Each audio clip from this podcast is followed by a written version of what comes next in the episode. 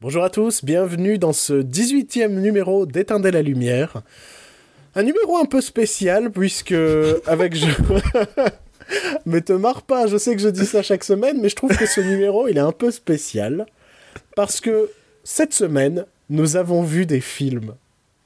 Et moi j'ai envie de nous applaudir parce que je pense que c'est la première fois depuis peut-être le début de ce podcast que nous allons réellement parler cinéma et rien que pour Oui. ça, j'ai envie de nous applaudir. Donc Le là, truc, c'est qu'on a vraiment vu 3-4 films chacun. non quoi, mais euh, c'est un truc de ouf. On n'a jamais fait ça. On Et, a. même, et, et on a qu'un seul film en commun au final, c'est que. ouf, Ouais, ce qui est pas très pratique pour débattre sur le film. mais c'est pas ma faute. Il faut savoir que ça fait euh, quelque temps que je suis censé voir euh, Trainspotting 2. Mais j'attends un ami qui est censé revoir Trainspotting 1 avant de voir ce film et je lui lance à travers ce podcast un ultimatum. Regarde Trainspotting tout de suite. Coupe ce podcast, regarde-le, qu'on aille enfin voir le 2. Voilà, c'était un message personnel, comme le dit si bien Françoise Hardy.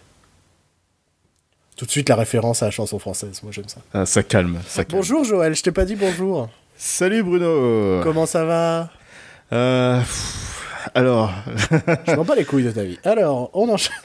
Les aventures du projectionniste. Ça va cette pas semaine, Tu veux me raconter? Cette semaine, j'ai dû expliquer à plein de parents très responsables que quand un film est interdit au moins de 12 ans, même accompagnés, leurs gosses ne peuvent pas rentrer dedans. T'as entendu cette phrase ou pas? Non, Ouais. ils peuvent pas rentrer dans les gosses, non. Ouais, ouais, c'est pour ça. C'était quel film? Bah, c'était Logan. Évidemment. Euh, moi, c'est. On en discutera plus tard dans cette émission, puisque bien évidemment, nous avons vu Logan. Je vais faire un. un- Non, on verra au fur et à mesure de l'émission les films dont on va parler. Comme ça, ça fait du teasing et les gens vont se dire Oh, est-ce qu'ils vont parler de ça? Non, on l'a pas vu. Ou alors, Euh, ils le sauront déjà parce que je vais mettre la liste des films qu'on a vus euh, dans la description du podcast. Ouais, mais toi, t'es un traître. T'es le Judas de cette émission. On est que deux, j'ai qu'un apôtre parce que j'ai pas les moyens de m'en payer 12. mais euh, mais t'es un traître. Mais on est chacun le Judas de l'autre, je pense. J'aime cette phrase. Je en fait, on est tous les, on on est devrait tous les mettre deux ça- Judas. on, devrait mettre ça sur notre, euh, sur notre page Wikipédia. Citation Nous sommes chacun le Judas, de- le Judas de l'autre. C'est dur à dire, par contre. Et donc, j'avais envie de dire, ouais, je comprends. euh, je m'étais fait cette réflexion euh, quand je suis allé voir Logan, parce que ce que vous savez peut-être déjà, c'est que le film est assez violent. Mhm. Aux États-Unis, c'est un, un- un- comment, comment on pourrait traduire ça en français? Un R. Donc, raté euh, R. Raté R. Donc ça veut dire que c'est interdit au moins de 16 ans, Ouais, je pense. ouais. Et que les mineurs doivent venir absolument accompagnés. Chez nous, c'est moins de 12, c'est déjà pas mal.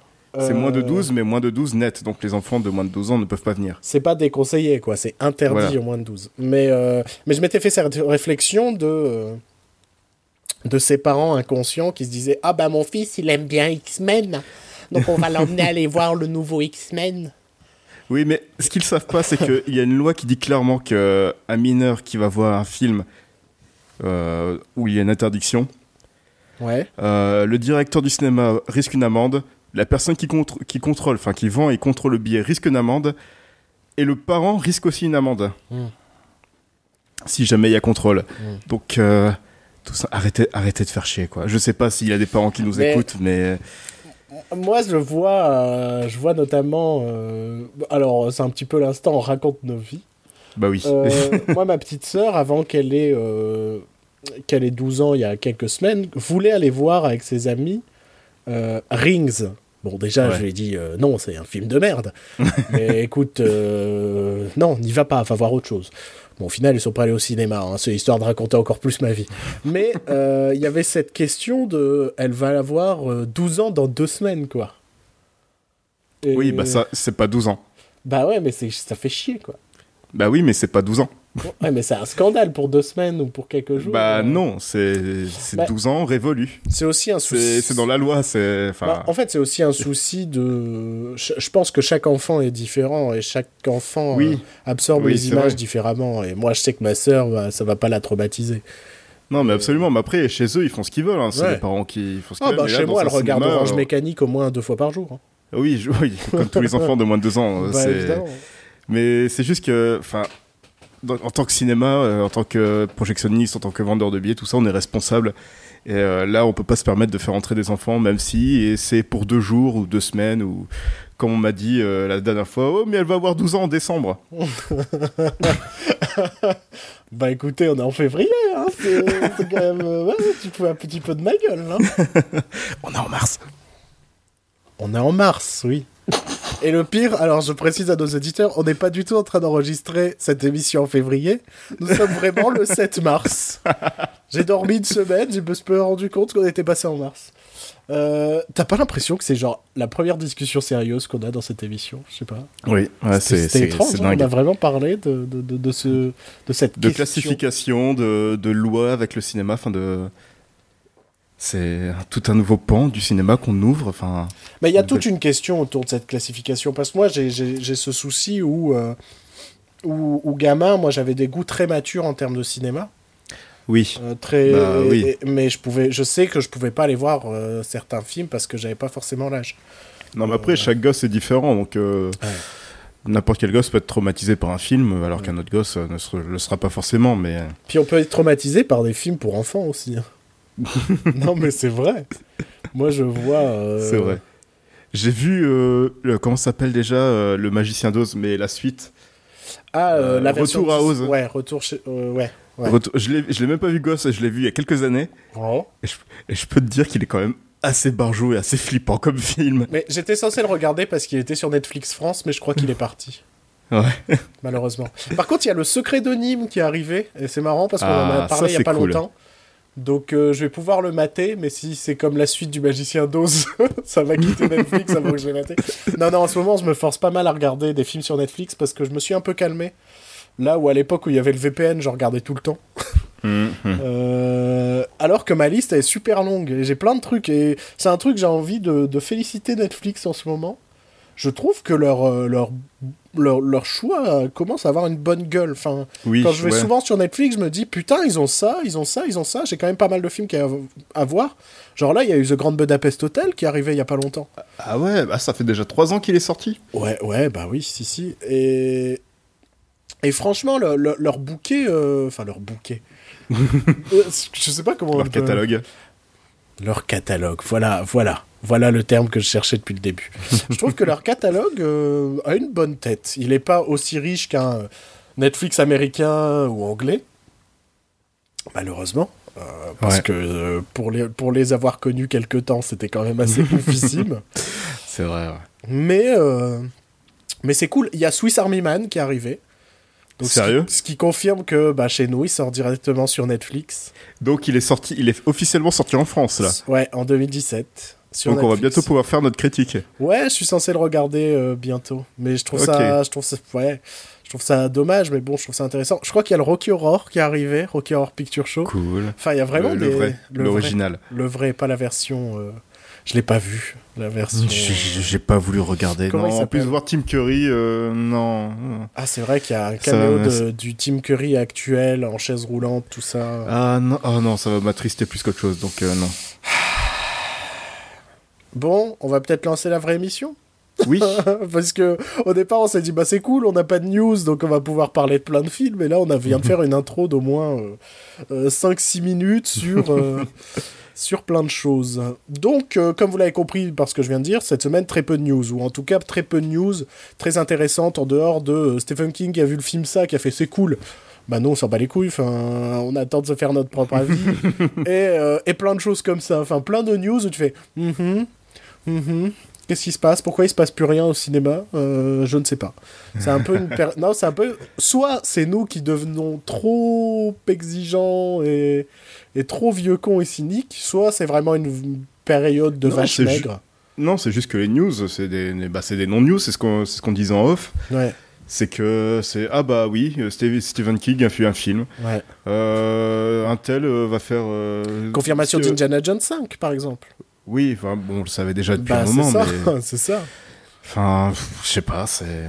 C'est de, c'est de la non-news et c'est pas le genre de choses qu'on a envie de vous partager, étant donné que surtout le temps que l'épisode sorte, ça va être des news qui sont tout le temps, euh, qui vont être reprises partout.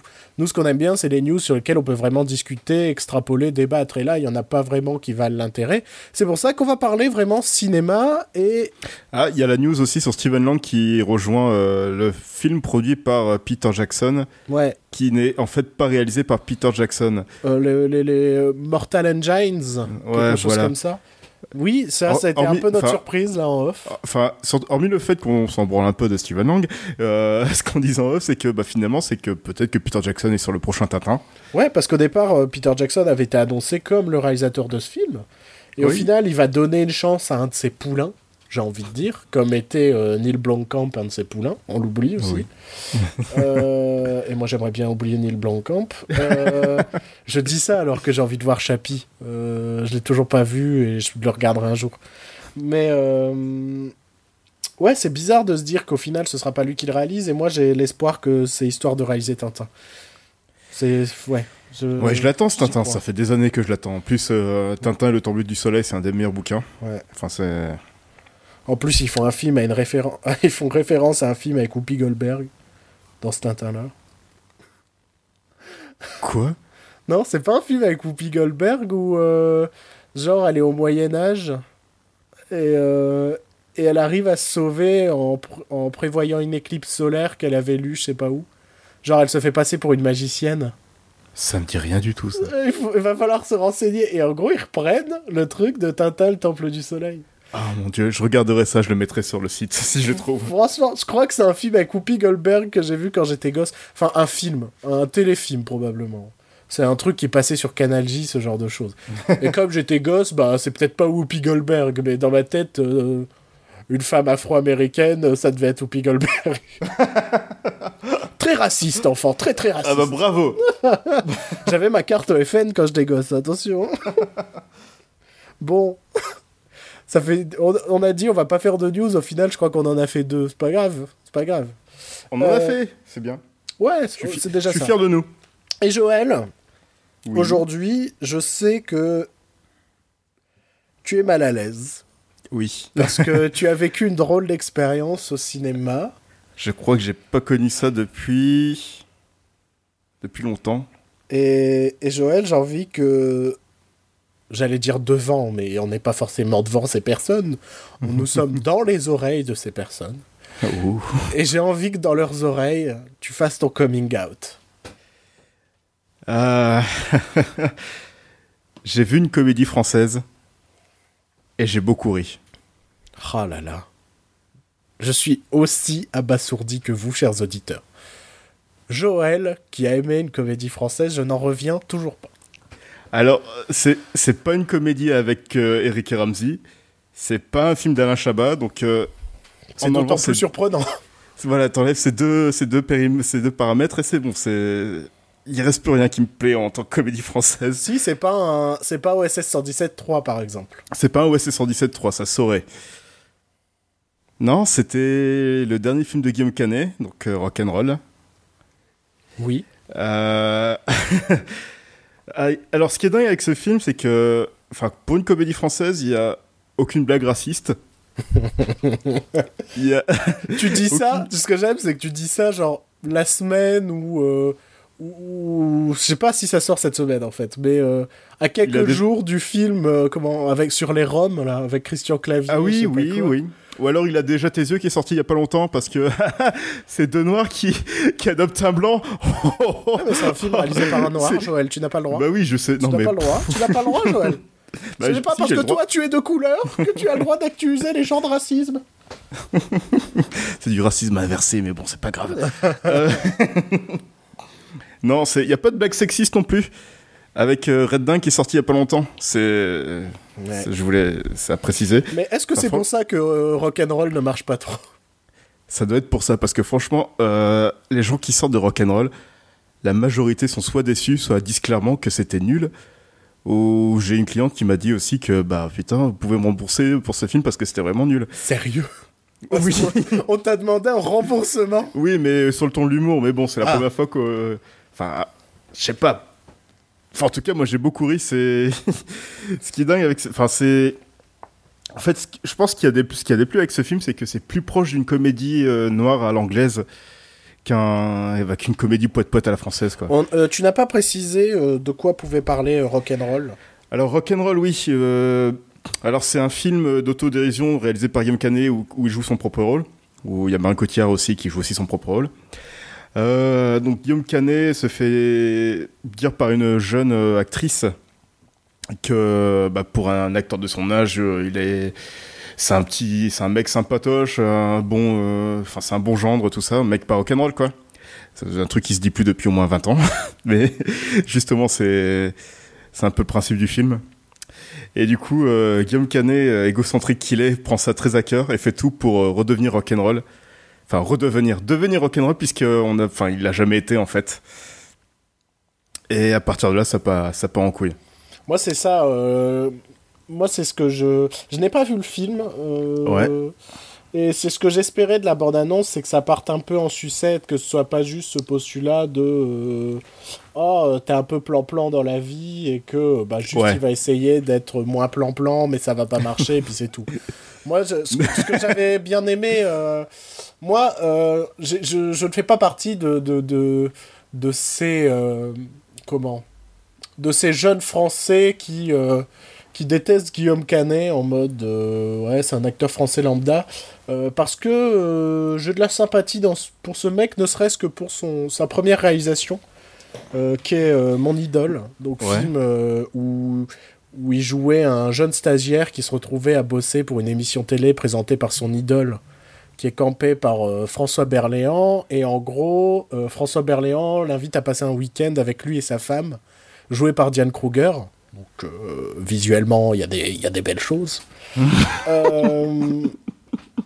Et donc c'est dans une cabane dans les bois où les trois vont se retrouver et ça va fortement partir en sucette, malgré le fait qu'ils soient aussi peu nombreux. Et, euh, et, et ça m'avait vraiment amusé. Je m'étais dit, putain, euh, c'est une comédie qui tente quelque chose, un truc euh, vraiment atypique Ouais, qu'on ouais, voit je pas en. France. Et, euh, Et, et ben, moi, il a refait ça avec rock'n'roll, je trouve. ah ben c'est cool, moi ça me donne ça me donne d'autant plus envie de le voir. J'avais envie de le voir, euh, Rock'n'Roll. Je me souviens que j'avais vu la bande-annonce, ça m'avait amusé. Euh, j'avais lu plein de critiques en mode oh putain regardez euh, Guillaume Canet égocentrique qui fait un film sur lui-même. Mais je fais mais les gens c'est la blague en fait. Enfin, Ouais, non, surtout que c'est un gros connard tout au long du film, quoi. Euh, c'est jamais, il a jamais le bon rôle. ouais. Il a, c'est pas, euh, je sais pas, c'est pas Danny Boone dans une comédie où il est, haha, c'est lui le héros du film, donc euh, Ouais. tout va bien se passer pour lui jusqu'à la fin. Non, Ouais. non, c'est, non, il est dans une merde pas possible et c'est super drôle. D'accord. Et il s'enfonce de plus en plus et c'est génial. Et je vais pas en dire trop parce que déjà la bande annonce euh, sur ce coup-là, elle était super cool parce que Bah je fait, ouais, on, on se doute qu'il se passe un truc mais ils nous disent pas quoi. voilà, c'est ça, bande-annonce. c'est vraiment la bande annonce de la première partie du film et on sait pas ce qui se Ah, passe après et ça c'est vraiment super cool d'avoir fait ça. je trouve qu'en ce moment, il y a de plus en plus de films qui font un petit peu d'effort sur euh, ne pas spoiler. Je pense notamment à Logan, dont Oui. euh, certaines péripéties n'étaient pas du tout montrées en fait dans la bande-annonce. Mais ça, on en reparlera tout à l'heure. Oui, oui, bien sûr. teasing, Donc- teasing. Donc tu conseilles ce rock'n'roll à ta grande surprise. Ouais, alors euh, Canet était super drôle. Cotillard était vraiment très drôle aussi dans son rôle. Elle était, euh, elle faisait la la Cotillard actrice euh, qui va absolument des bons rôles. Elle le dit elle-même dans le film parce que elle est en train de s'entraîner pour un film de Dolan où euh, elle doit jouer une résistante québécoise, donc elle s'entraîne avec l'accent québécois. Pendant tout le film, elle- enfin pendant toute la moitié du film, elle parle avec l'accent québécois. Et donc avec l'accent québécois, elle le dit exactement. Un bon rôle, ce qui marche, c'est un bon rôle avec accent ou un rôle de mongol. Et c'est sous-titré, il faut un bon rôle avec un accent ou un rôle d'handicapé. ok. Et il y a un moment aussi, ils sont tous les deux en train de discuter dans, dans leur chambre. Elle est tellement habitée par son rôle de québécoise qu'elle sort, elle, est- enfin, elle se transforme en Céline Dion, puis elle chante euh, que tu m'aimes encore, avec, avec, euh, enfin, avec euh, côté clip, avec la petite lumière tamisée, et la caméra qui tourne autour du lit, et Guillaume Canet qui la regarde euh, complètement ébloui. Ah merde, j'ai envie de voir cette scène. Je veux voir Cotillard qui chante du Céline Dion. Ah merde. Bon, ça vaudra, ça vaudra pas Lambert Wilson, je crois, mais. euh, non, non, mais c'est, enfin, c'est, je pense que c'est le digne successeur de Lambert Wilson dans, leur, Ah, ça dans fait. Putain. Putain, mais ça me surprend que t'aies aimé ce film, en fait, mais, mais tellement. non, mais quoi. ce qui est, ce qui est dingue, c'est que je l'ai aimé de bout en bout. hein. C'est parce qu'il y a beaucoup de critiques qui disent que c'est un film en deux parties, donc euh, et c'est souvent la première partie qui est appréciée de la critique, mais là, la deuxième partie est encore plus drôle que la première, je trouve, D'accord. Parce qu'il part vraiment dans son délire. Et c'est très rare de voir un film, une comédie française surtout, qui part dans son délire jusqu'au bout, qui Mm. n'hésite pas à aller, enfin, qui, qui passe sa limite, quoi. Et ça, c'était génial. Ouais, le, le, le souci qu'on a en France, dans nos, dans nos comédies, c'est ce côté. euh, on a le début d'une blague, on a le début d'une idée, puis on s'arrête là, en fait. et et- et c'est rare, les, les, les, les, vrais, les vraies comédies qui vont exploiter l'idée jusqu'au bout du bout du bout, quoi. Ouais, et ben, je trouve que Rock'n'Roll a fait ça. Putain. Euh, c'est- et c'est dingue, quoi. Putain, ouais. non mais quand tu... Attends, mais je pense que quand tu m'as dit ça, j'ai quand même halluciné. Je me suis dit, attends, attends, attends, attends, Joël, il est en train de me parler d'un film français euh, avec euh, Guillaume Canet et Marion Cotillard, quoi. Eh ben, franchement, bah, ça a renouvelé mon capital sympathie pour Cotillard et Canet. Bon, Cotillard, j'ai toujours un capital sympathie, mais euh, là, franchement, je suis reparti, je suis fan de. Bon, peut-être pas fan, mais. non, parce qu'il faut... Mais Canet a le mérite de pas trop tourner, je trouve. Et d'essayer Ouais. d'être euh, exigeant un tant soit peu dans ses choix, ou... Euh, non, mais c'est vrai, on c'est pas un mec qu'on voit tout le temps, quoi. C'est pas un Cadmerade ou un mec comme ça. Ouais, oui, c'est vrai, ouais. Et encore, il fait pas des comédies cons à la Cadmerade ou Danny Voilà, je te dis, c'est un mec, bah, il va faire des drames un peu lambda, mais. Mais moi, c'est pas quelqu'un que je déteste, Canet. C'est. c'est pas un. Ça fait longtemps qu'on n'a pas cité quelqu'un qu'on déteste. Qui est-ce qu'on déteste comme acteur français? Euh, pff, pff, Danny Boone, allez. Voilà. Ouais, c'est vrai qu'on n'aime pas trop Danny Boone. Et ouais. Et ça fait quoi? Tiens, tiens, je suis en train de me dire, parce que je me souviens de la bande-annonce de Rock'n'Roll. Ça fait quoi d'avoir ri dans un film où il y a Kev Adams? Euh, la scène de Kev Adams c'est très courte. Ouais, je, bah, je pense euh, qu'on voit tout dans la bande-annonce. Enfin, Ouais, c'est sa scène idée. complète dans la bande-annonce, donc euh, ça va, ça passe vite. euh, J'ai juste un peu fait la gueule pendant ces 5 secondes, mais sinon c'est. Bah, de ce qu'on voit dans la bande-annonce, il y a quand même cette petite phrase de Canet en mode petit con ou un truc comme Oui. ça, qui fait un peu plaisir en mode ouais, vas-y. voilà. Mets-lui un coup de pied aussi, vas-y. Kev Putain, c'est un autre mec qu'on n'aime pas, tiens. Et je sais pas pourquoi c'est cette scène aussi j'ai écrit parce que cette scène m'avait fait rire. C'est au début du film. Je pense que ça partir c'est dans les dix premières minutes, c'est je pense que c'est à ce moment-là que le film a commencé à me faire rire. Euh, il y a Canet qui va chez le médecin et le médecin lui propose enfin lui dit que bah son âge bah il devrait quand même vérifier sa prostate. Et du coup euh, le médecin lui vérifie sa prostate. Et il commence à décrire sa prostate en disant oh c'est une belle prostate euh, un peu un peu comme une châtaigne pas comme votre pote votre pote Berléand et bien après il lui dit bah, bon c'est pas tout ça mais faut quand même aller vous faire tester la prostate et il y a Canet qui lui dit bah qu'est-ce qu'on fait là? On n'est pas en train de la tester puis le médecin lui regarde il fait euh, si avec ce petit moment de malaise comme ça ce petit silence C'est complètement random, en fait. mais oui D'accord. Ok, très bien. Voilà bah franchement je conseille euh, Rock'n'Roll ce sera la seule fois de toute ma vie où j'ai conseillé une comédie française Non, mais c'est peut-être pas la seule fois de toute ma vie mais la seule fois cette année où je vais le conseiller J'en reviens pas, quoi. Mais moi, ça me donne d'autant plus envie de le voir. J'espère avoir le, le moment euh, pour aller le voir cette semaine. Puisque euh, ça m'étonnerait qu'il reste encore très longtemps à l'affiche. non vu qu'il que marche pas trop bien. Vu que les spectateurs préfèrent aller voir alibi.com ou Red Dingue. Et là, il y a, je te dis, il y a le film avec Clavier et les Roms qui sort bientôt. Je sais pas Oui, quand. et qui va, qui va marcher parce que c'est le réalisateur de Mais qu'est-ce qu'on a fait en bon Dieu? Putain. Et si c'est un film de la tolérance, c'est un film, c'est un film sur la tolérance parce que des riches ils vont héberger des Roms. Tu comprends Oui, mais pas Il y aura quand même des blagues racistes. Et... C'est ça un film. Bah comme qu'est-ce qu'on a fait au bon Dieu? Je pense que qu'est-ce qu'on a fait au bon Dieu, c'est le film le plus raciste qui croit la- ne pas être raciste que sur je la connaisse. ouais. C'est un film sur la tolérance et il est méga raciste. Genre, Ouais, oui, alors euh, tout le postulat de base, c'est de dire une famille de riches, euh, il y a une fille elle mariée avec un noir, l'autre avec un juif, l'autre avec un chinois. Mais bon, quand tes trois personnages sont des stéréotypes du black, du juif et du chinois, en mode euh, genre le juif il est là que pour l'argent et il veut ouvrir, un- je sais plus ce qu'il veut faire. Il veut créer une marque de surgelé cachère ou un truc comme ça. Oh, Enfin, putain. t'as tous les poncifs de de de de de de, de, de- j'ai pas envie de dire ce mot race c'est terrible mais euh, c'est limite le mot qu'ils emploieraient dans le film Et Oui, voilà. Non, et, mais. c'est un film hyper raciste et, et, et je pense qu'à bras ouverts j'ai alors autant j'ai vu qu'est-ce qu'on a fait au bon Dieu parce que à un moment je me suis dit putain il y a quand même 13 millions de personnes qui sont allées voir ce film à un moment, faut que je me fasse mon idée. Et j'y suis allé, mais la détresse, hein, mon gars. Oh, putain, j'avais envie de... Dès les premiers plans, je fais, mais, mais c'est, c'est... Niveau de mise en scène, c'est genre scène de ménage sur M6, quoi. C'est comme euh, Red Dawn qui prône le féminisme, mais qui est très sexiste. Et je suis sûr que euh, le film, là, Je suis un homme, un truc comme ça, ou... Oui, ou c'est une femme qui se réveille avec, un, avec une bite. Ouais, ça semble être un bon film transphobe aussi, donc... euh, Ouais, non, mais il y a plein. Bonne comédie. Ouais, des bons films français. Ouais. Non, c'est Joël. mais à, mais côté de ça, on devient trop bah- politiquement correct, Joël. Laisse Quoi tomber, on devient trop politiquement correct. Non, non, non, parce que même rock'n'roll, enfin... Voilà, enfin, j'en dis pas plus, mais bon.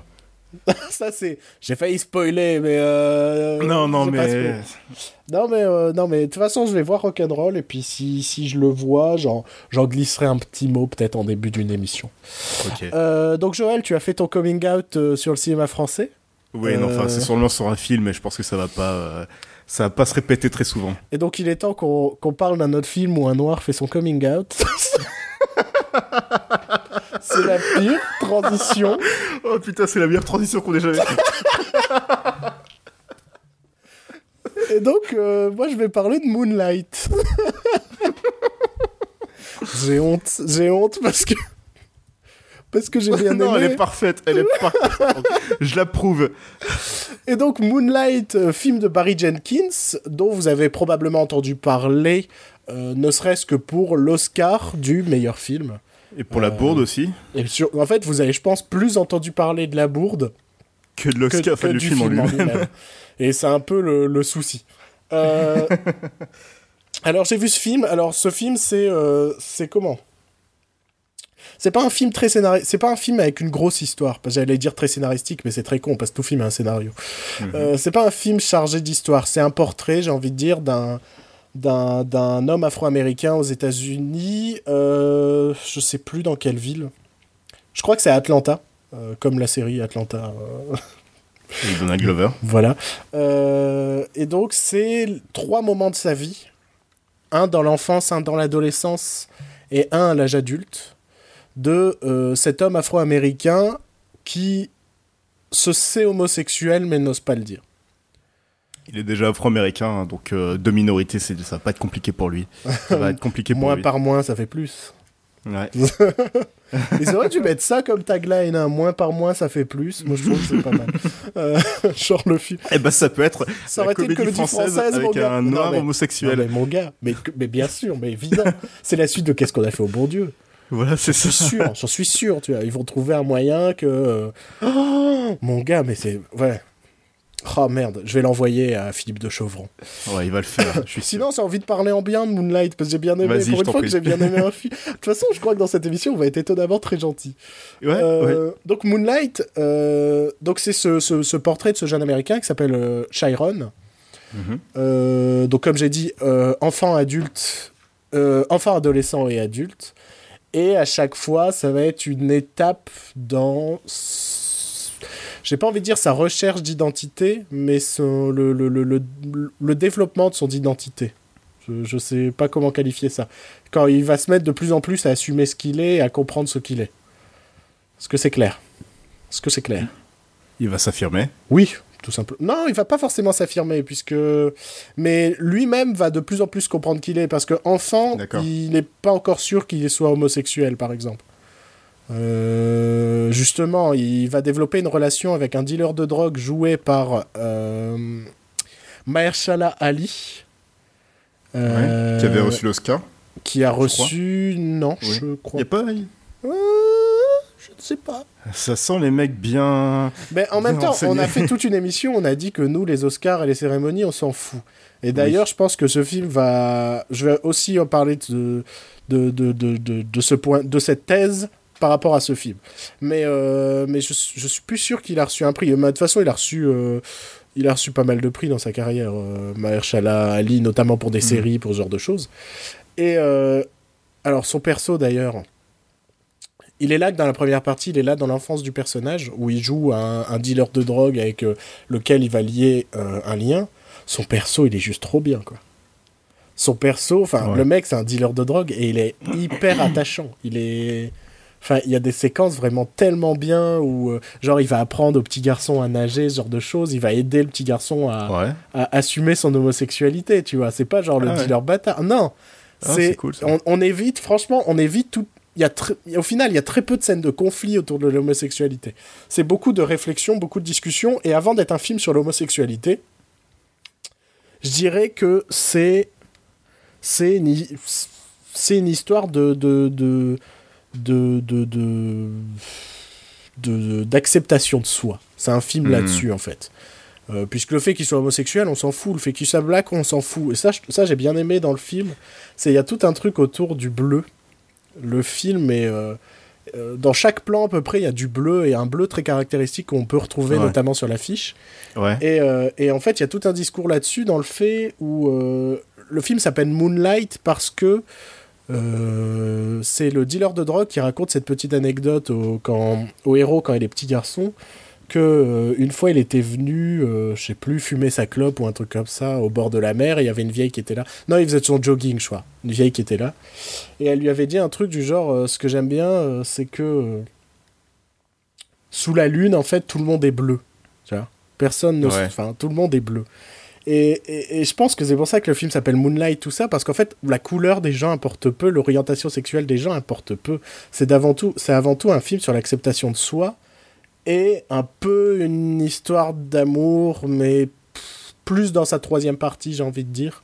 Elle est un peu montrée dans les deux premières parties, mais dans la troisième partie, c'est plus ça. Et ce qui est, euh, ce qui est difficile, c'est parler de ce film sans spoiler.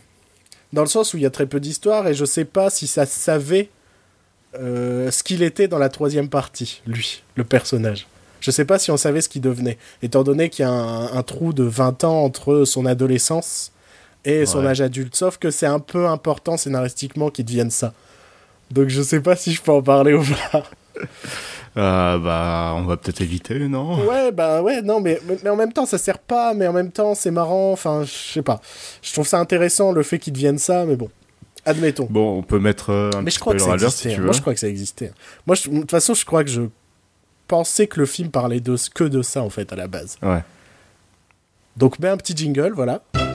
Spoiler mineur sur Moonlight, euh, je vous conseille d'avancer à 33 minutes et 25 secondes. Donc là, on, on, on dit qu'il y a eu le jingle. Oui. Et donc, euh, en fait, le, le, le- ce jeune gamin, donc euh, dans, dans, dans cette banlieue d'Atlanta, tout ça, lorsqu'il est adulte, il devient dealer à son tour. Et c'est comment un dealer va se mettre à accepter son homosexualité, tout en étant un, un dealer genre méga respecté. C'est-à-dire que c'est le mec qui est craint par tous. Et nous, de notre point de vue, c'est pas ce qu'on voit. On voit un mec qui va avouer ses sentiments à un autre mec, ce genre de choses, tu vois. Donc c'est complet. C'est un film, je trouve, super touchant sur l'acceptation de soi et, et genre le fait qu'il soit dealer, t'as t'as pas de, de, de regard, t'as pas un regard négatif, genre en mode t'es un dealer, c'est de la merde, machin, euh, tu vas aller en prison et tout. Non, nous on voit un mec qui a du mal à assumer son homosexualité. Et, et enfant, ça l'a amené à faire des choses, adolescent, ça l'a amené à faire des choses, et adulte, tu sens qu'adulte, il se dit putain, il est temps que je change et que j'assume mon homosexualité. Tout en étant un dealer reconnu qui a des dents en or et qui machin, tu vois. Et, euh, et en fait, j'ai trouvé que c'était un film hyper touchant, hyper intéressant. Euh, moi, c'est vraiment un film que je conseillerais. Après, attention, le. J'ai envie de dire le rythme est lent, mais non, en fait, je me suis même pas fait chier. Le film fait deux heures et je me suis vraiment pas fait chier parce qu'il est super bien rythmé dans le sens où, ben, comme l'histoire elle est divisée en trois segments à trois âges différents, avec trois castings différents, tous très bons, tous très très bons, vraiment. euh, Mhm. ça là-dessus, c'était nickel. Alors que tu te dis, genre, quand t'arrives à la troisième partie, tu te dis, putain, je vais suivre un personnage que je connais pas vraiment parce que, genre, il a bientôt 40 ans. Alors que jusqu'au début, là, enfin, au début, c'était genre un enfant, un ado, quoi, c'était quelque chose de proche. Donc tu dis, je vais Ouais. peut-être moins m'identifier. Et non, ça marche trop bien, ce côté euh, euh, dealer qui essaye d'assumer enfin son homosexualité, tout ça. Et, euh, et donc, en fait, c'est trois parties de 35 minutes. Donc, en fait, ça passe assez vite, au final. Enfin, ça se regarde facilement. Il n'y a pas Ouais, cette bah oui, c'est trois, trois courts métrages en fait. Ouais, mais par contre, ça raconte. Si vous cherchez une vraie histoire construite, ça ne raconte pas grand chose, quoi. Euh, la fin, vous pouvez vous dire, bah, il n'y a pas de fin. Bah, oui et non, en fait. C'est. On a vu le parcours de cet homme-là. Si vous cherchez un film avec une histoire, genre. Si vous cherchez un film sur un gangster qui vend de la drogue et qui est en même temps homosexuel, c'est pas le film. C'est pas le propos du film. Le propos, c'est un film sur l'acceptation de soi, à différents âges. Euh, c'est aussi ses relations avec les gens. Euh, le premier, c'est un peu sa relation avec ce mentor, cet homme qui va devenir presque son père de substitution, et qui, je répète, est, est- est- est- est un personnage mais hyper attachant. Et t'es dégoûté qu'on le voit que dans la première partie, quoi. Vraiment, tu te dis, oh, c'est dommage, quoi, qu'au final, bah, on le voit plus par la suite, quoi. Parce que Ouais. les scènes avec lui, elles sont beaucoup trop bien. Et, et je comprends que beaucoup de gens et, ont dit que Mahershala, Ma- Mahershala Ali, son nom est, est imprononçable, je trouve, euh, était le mec qui ressortait du film. Mais c'est clair, quoi. Il est vraiment, mais genre, euh, c'est le truc qui m'a fait, parce que j'ai quand même maté le film vers 23h30 minuit. C'est le truc, au départ, je voulais regarder 5 minutes et j'ai regardé tout le film en mode non, j'ai envie de regarder tout le film parce que j'aime bien ce perso. Euh, Qu'est-ce que je voulais dire? J'en ai marre de parler et de pas savoir où je vais. Euh... Je sais plus.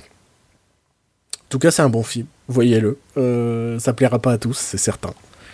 Euh, ça plaira pas, surtout si vous êtes homophobe et raciste. Là, c'est un petit peu foutu, ouais. non, mais c'est clair, hein, parce que euh, j'ai vu un avis qui est genre en mode. euh, Putain, je sais plus où j'ai vu ça. Où c'était en gros, ouais, il y a que des noirs dans le film, tu vois. Oh putain. Je te jure que j'ai vu. Et oui, il y a que. Bah oui, et alors Enfin. En plus, c'est le Durandal qui a dit ça non, mais je sais pas, mais en plus, c'est le, le propos du film, c'est qu'il n'y a pas de couleur et pas de. Enfin. On s'en fout. Le principal, c'est que l'histoire, elle te touche toi. Enfin, on s'en fout, quoi. Putain, il y en a qui ont aucune honte, quoi. Non, mais c'est ça. Et, euh, et, et pareil, quoi. Tu. T'as quand même une scène d'un mec qui se fait branler par un autre mec. Hein. Tu vois rien, hein. Mais alors, si t'es pas confiant, enfin, je sais même pas une question de confiance. Mais si t'as un mec que ça met mal à l'aise, ben, va pas voir le film, hein, parce que Ouais. c'est con. Hein. Ouais. Ça devait passer à côté d'un bon film. Euh, donc oui, je voulais revenir là-dessus par rapport aux Oscars. Donc Ouais. c'est très cool que ce film ait eu un, un Oscar, là, il n'y a pas de souci là-dessus. Euh, c'est un très bon film, et donc euh, c'est toujours agréable qu'un très bon film soit récompensé aux Oscars. Surtout, je trouve ça, je trouve ça dommage qu'il y ait eu cette polémique, euh, parce que ça a effacé le... Je trouve que ça a effacé le casting, ça a effacé tout ça, et maintenant quand on parle Oui, de Moonlight, ouais, on parle de la ouais. polémique. Euh, moi, je conseillerais aux gens de regarder le film maintenant et de se dire ah bah c'est pour ça qu'il a eu l'Oscar et c'est cool. Mais le souci que j'ai, c'est le côté euh, schizophrénique de l'Oscar du meilleur film. Je sais pas si tu vois ce que je veux dire. Mais il faut se dire que Moonlight, c'est un film semi-indépendant, on va dire, produit Ouais. euh, par A20 A24, qui est, un, qui, est un- qui est une boîte de prod qui cartonne de plus en plus dans le cinéma indépendant et dans le On cinéma avait de parlé genre. avec Maxime Robinet. Ouais. Euh, donc déjà, c'est très chouette pour eux d'avoir déjà un Oscar du meilleur film après quelques années de où ils commencent à devenir un peu plus populaires. Quoi. C'est- je ouais. trouve que c'est assez fort. Clairement. Euh, mais c'est un film qui genre a coûté un million et demi de dollars. Mhm. C'est un petit film. C'est Oui. un, c'est un beau film, c'est un très beau film, c'est très bien joué, c'est très touchant, mais c'est un beau, c'est un très très beau petit film. Et en parallèle, tu peux dire qu'il y a des films genre euh, Titanic, Seigneur des Anneaux, qui ont reçu l'Oscar du meilleur film. Et tu dis, c'est super bizarre en fait. C'est, ce sont des films pas comparables qui obtiennent l'Oscar du meilleur film. Ah bah oui, jamais. Enfin, Ouais, mais tu, tu vois ce souci de cohérence. Je sais pas, il y a un truc genre. euh, En fait, je sais pas si c'est un souci de cohérence. C'est peut-être. euh, bah après, euh, ouais, on s'en fout un petit peu des Oscars au final, mais Bah oui. ça veut dire que n'importe quel film peut gagner l'Oscar. Ouais, donc ça veut rien dire. Enfin, ça veut tout et rien dire en fait. Oui, voilà, ouais. C'est pour ça que les gens qui vont voir genre un film, genre parce qu'il a reçu l'Oscar du meilleur film, bah Oui. si t'as aimé Titanic, t'aimeras pas forcément celui-là. hein. Si t'as aimé Titanic parce que c'est un couple hétéronormé euh, qui tombe amoureux sur un bateau ou qui est composé essentiellement de blancs, Spoiler alert, il meurt à la fin. euh, bah tu seras triste d'aller voir un film sur un noir homosexuel à Atlanta à trois moments de sa vie. je, je, tiens à préciser. Non, mais il y a ce côté, il y a ce côté, bah ouais, ça n'a vraiment aucun sens. Enfin, ça n'a aucune cohérence de, de, de, ne suivre que euh, ce genre de, de, grosse compétition pour voir ces films, en fait. Sinon, euh, il y a un film de James Cameron avec, tout le, avec tous les personnages bleus en dessous de la Lune. Il est moins bon. Moonlight est un meilleur film avec des personnages bleus. Non, après, ils sont pas bleus, hein, les personnages dans Moonlight. C'est sûr qu'il y a cette histoire, et après. Euh, et, en fait, dès le moment où il y a eu cette histoire, j'ai remarqué que dans le film, dans chaque plan, il y avait un truc bleu, et ça m'a trop amusé. Genre, je faisais plus que ça. Je fais. Il y a la même chose dans le film de. Dans la vie d'Adèle, ouais. Abdelatif Keshish, euh, basé sur la bande dessinée euh, Le bleu est une couleur chaude. C'est ça le titre Je crois que c'est ça. Ou c'est le bleu n'est pas une couleur chaude? Non, je crois que c'est le bleu est une couleur chaude. Ouais, le titre euh, anglais c'est ça, c'est Blue is the warmest color. Et, euh, et donc dans lequel euh, le personnage campé par Léa Seydoux a les cheveux bleus et il y a des scènes où Adèle Exarchopoulos pense à ce personnage d'Adèle non, mais je sais son nom parce que j'étais amoureux d'elle au moment de la sortie de la vie d'Adèle. euh, et je m'étais dit, putain, elle, traîne, elle traînait sur l'île on l'a jamais croisée. Euh, et euh, et c'est un ami qui m'a fait remarquer que dans les séquences où en fait elle, elle repense à Adèle, elle repense à. Si, je crois que. Non. Je, ne sais plus le nom du personnage de Léa Seydoux dans la vie d'Adèle. Léa Seydoux. Ouais, on va l'appeler Léa Seydoux. quand elle repense à Léa Seydoux, eh ben il y a toujours des choses bleues dans les plans. Mhm. Et genre même des trucs qui font pas de sens, genre dans le fond tu vois un feu, un feu qui passe au vert, et en fait le vert est plutôt tourné vers le bleu quoi. Il y a eu des trucs à l'étalonnage pour rappeler, euh, et ça j'avais pas tilté. Et ben il y a un peu ça dans Moonlight, dans le sens où tu as l'impression que le discours qui va l'aider enfant à savoir qu'il est homosexuel, donc que lui fait euh, Juan, le, le, le, dealer de drogue au début du film. Donc ce discours sur le fait que tous les gens sont bleus, machin, tout ça, va jouer sur l'esthétique du film et va jouer sur euh, sa vie. Et donc à chaque fois, il vivra près d'un truc bleu, comme si euh, ce discours de Juan, machin, tout ça, va, la, va influencer toute sa vie. Je sais pas si je suis clair. Là, c'est Bruno qui extrapole. c'est Bruno, l'étudiant en cinéma, tu vois, qui revient. Mais en tout cas, voyez, j'ai peut-être parlé longtemps de Moonlight. Je pense qu'il est temps qu'on enchaîne, mais voyez-le, c'était un bon film. J'ai bien aimé. Voilà. Pour une fois qu'on cool. a. Putain, deux suggestions. Eh, qu'est-ce qui se passe dans ces... Est-ce qu'il y en aurait une troisième derrière? Je sais pas, étant donné que je n'ai pas encore vu ce film, puisque Joël, tu as envie de nous parler de Trainspotting 2, je crois. Le Trainspotting 2, alors, Trainspotting, euh, alors je vais faire encore une fois mon coming out. Ce film culte qu'on est censé voir, je l'ai vu la semaine dernière pour la première fois de ma vie. Moi, je l'ai revu la semaine dernière. Alors, donc, euh, du coup, bah, par rapport à Transpotting, bah, vu que je l'ai vu la semaine dernière, j'ai pas le même attachement que, que euh, tous les. Enfin, vu que c'est un film, enfin, c'est un film culte. Hein, ouais, ouais, c'est. Euh, en Écosse, c'est vraiment. j'ai lu ça dans l'interview de Danny Boyle. Qu'il a donné pour Studio Ciné Live, parce que je continue à lire Studio Ciné Live, je sais pas pourquoi. Putain, le mec, il lit encore des journaux papier, tu sais que des magazines papier. Studio Ciné Live, maintenant, je dois le lire en 8 minutes, 9 minutes. je lis les articles qui m'intéressent, quoi, et c'est dur. Et donc, ouais, euh, apparemment, c'est vraiment un gros film culte, euh, notamment en Écosse, quoi. C'est genre Trainspotting 2, Trainspotting, c'est la base, quoi. Ce qui fait qu'il avait une pression de dingue pour ce dossier. Oui, bah, oula, ouais. Donc, euh, bah, j'ai pas ce même amour pour Sunspotting que les Écossais. Je suis désolé pour eux. Bah, moi, je l'ai revu cette semaine aussi. Je l'ai moins aimé que quand j'étais jeune. Mais je pense que c'est parce que mes goûts changent.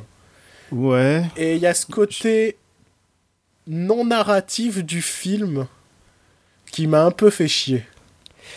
Moi, ce qui m'a fait chier, c'est la narration. Ouais, mais moi, la voix off, mais moi, voix off, euh, je suis très fan des voix off au cinéma. C'est un truc que, que j'aime particulièrement. Euh, bah, je sais pas, là, celle-là, elle m'a dérangé, peut-être parce qu'il y a le côté, euh, le côté donneur de leçons, enfin, pas le côté, bah, un petit peu quand même. Ah, le, le... côté hautain, genre, moi j'ai raison, vous, vous avez tort. Voilà, le côté, oh, la vie, c'est ça. ouais, mais après, c'est le personnage qui est comme ça.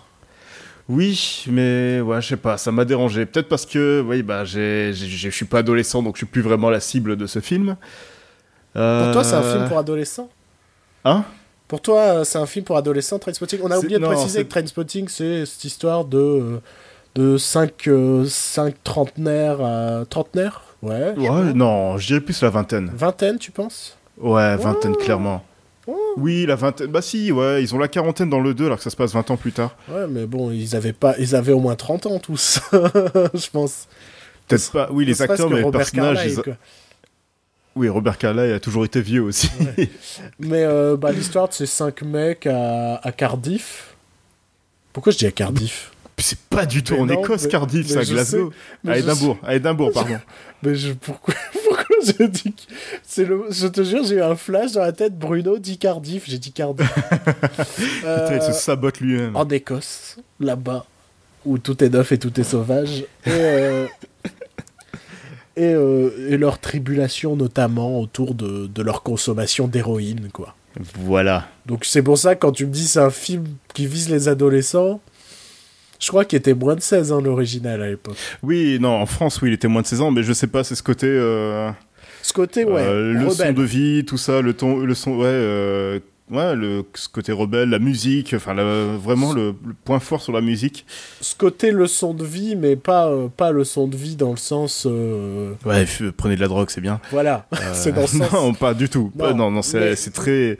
Ils sont misérables, hein, les personnages dans le film. Bah, ça, c'est. ça c'est Alors, moi, ce que j'aime bien dans ce. ah, attention, hein, j'ai dit que j'ai moins aimé qu'à l'époque, parce qu'à l'époque, je savais que j'adorais ce Ah oui, ouais, enfin, moi j'ai bien aimé aussi, hein, enfin, c'est pas ça mais aujourd'hui, j'ai moins aimé dans, dans le sens où il y a très peu d'histoire, quoi. L'histoire, elle intervient dans les 25 dernières minutes en mode Ouais, Putain, il faudrait ouais. qu'on fasse une histoire. Ah ouais, merde Et ils ont fait une histoire à la va-vite. Et moi, c'est- c'est- je pense que c'est peut-être ça que t'aimes pas aussi dans la, dans la voix off. C'est que t'as l'impression que c'est la voix off qui fait le film. Dans le sens où Ouais, t'as l'impression que, que, c'était un film à sketch et ils ont fait une voix off pour faire un film. Alors que, oui, alors que, franchement, sans la voix off, j'aurais, je pense que j'aurais bien aimé aussi, hein, parce que, enfin, je sais pas, j'ai bien aimé les personnages, euh, il y avait des scènes très drôles. Euh, La scène, putain. La... la scène où le mec il chie dans les draps. je crois que je, je l'avais oublié. Et quand je l'ai revu, je fais putain, je fais comment j'ai Alors je m'y attends. Alors franchement, la scène du bébé, j'étais pas choqué parce que je la connais pas. Je la, co- je, je la connais sans avoir Ouais. vu euh, avoir vu le film. Mais je pense que j'ai vraiment été choqué par la scène de ça, de, vrai ce caca, de ce caca au petit déjeuner. Là, ça m'a choqué. Parce que le petit déjeuner, c'est le moment le plus important de ma journée. Alors voir, se- voir un petit déjeuner gâché par du caca, moi ça me. Ah, la désacralisation de ton rituel, quoi. Et voilà, c'est ça. Alors un bébé peut mourir euh, par euh, par euh, non. Euh, J'ai oublié le, le nom, la non présence des, des parents, on va dire ça. Ouais. Mais alors le petit déjeuner gâché, non, c'est pas possible. Ouais, parce qu'il faut savoir que dans l'eau, il y a une fille qui euh, a un bébé et qui vit Oui. dans le même squat qu'eux, quoi. Enfin, Bébé, euh, le père qui est aussi un des. un des membres. ne Je- sait du pas au début du film, mais on finit par le. Par savoir qui c'est, ouais. Mais euh... je sais plus. non, mais le film, le premier film, j'avais bien aimé. Hein, c'est. ouais, ouais, non, mais c'est pas. Moi, moi, je te dis, le- le souci principal que j'ai, c'est cette non-narration et ce côté un peu trop euh, film à sketch, qui est un, qui est un truc avec lequel j'ai un peu plus de mal aujourd'hui. J'aime bien avoir une histoire. Mais en même temps, je dis Ouais. que Moonlight n'a pas d'histoire et pourtant ça m'a beaucoup plu. C'est très contradictoire tout. Putain d'hy- d'hypocrite, toi, quand même. Mais on a le droit d'être, de, de aimer, d'aimer et de moins aimer des films. et, et je te dis, euh, je sais pas pourquoi, cette vision de, de, de Trainspotting m'a un peu refroidi. Enfin, pas refroidi, juste j'ai moins aimé qu'à l'époque. Ouais. Euh, le truc qui me fait toujours plaisir, c'est avec ce Trainspotting, c'est un, c'est un peu un anti-human traffic, J'ai pas vu. qui est un film culte euh, aussi, anglais cette fois, Mhm, anglais du, de, d'Angleterre. mhm. Euh, avec notamment euh, John Sims, donc le maître Ouais. de Doctor Who. Oui. euh, L'ancien. Qui, qui est un film méga similaire à Trainspotting, je trouve. J'ai vu, j'ai vu Human Traffic bien après Trainspotting, je l'ai vu il y a quelques mois. Et euh, qui est pareil, un film sur la drogue, sur euh, des trentenaires qui, qui se défoncent et tout. Sauf qu'à l'opposé de, de Trainspotting, Human Traffic est un film pro-drogue. c'est le côté, euh, ouais, se défoncer, c'est cool, quoi. Tu fais trop des expériences de fou et tout.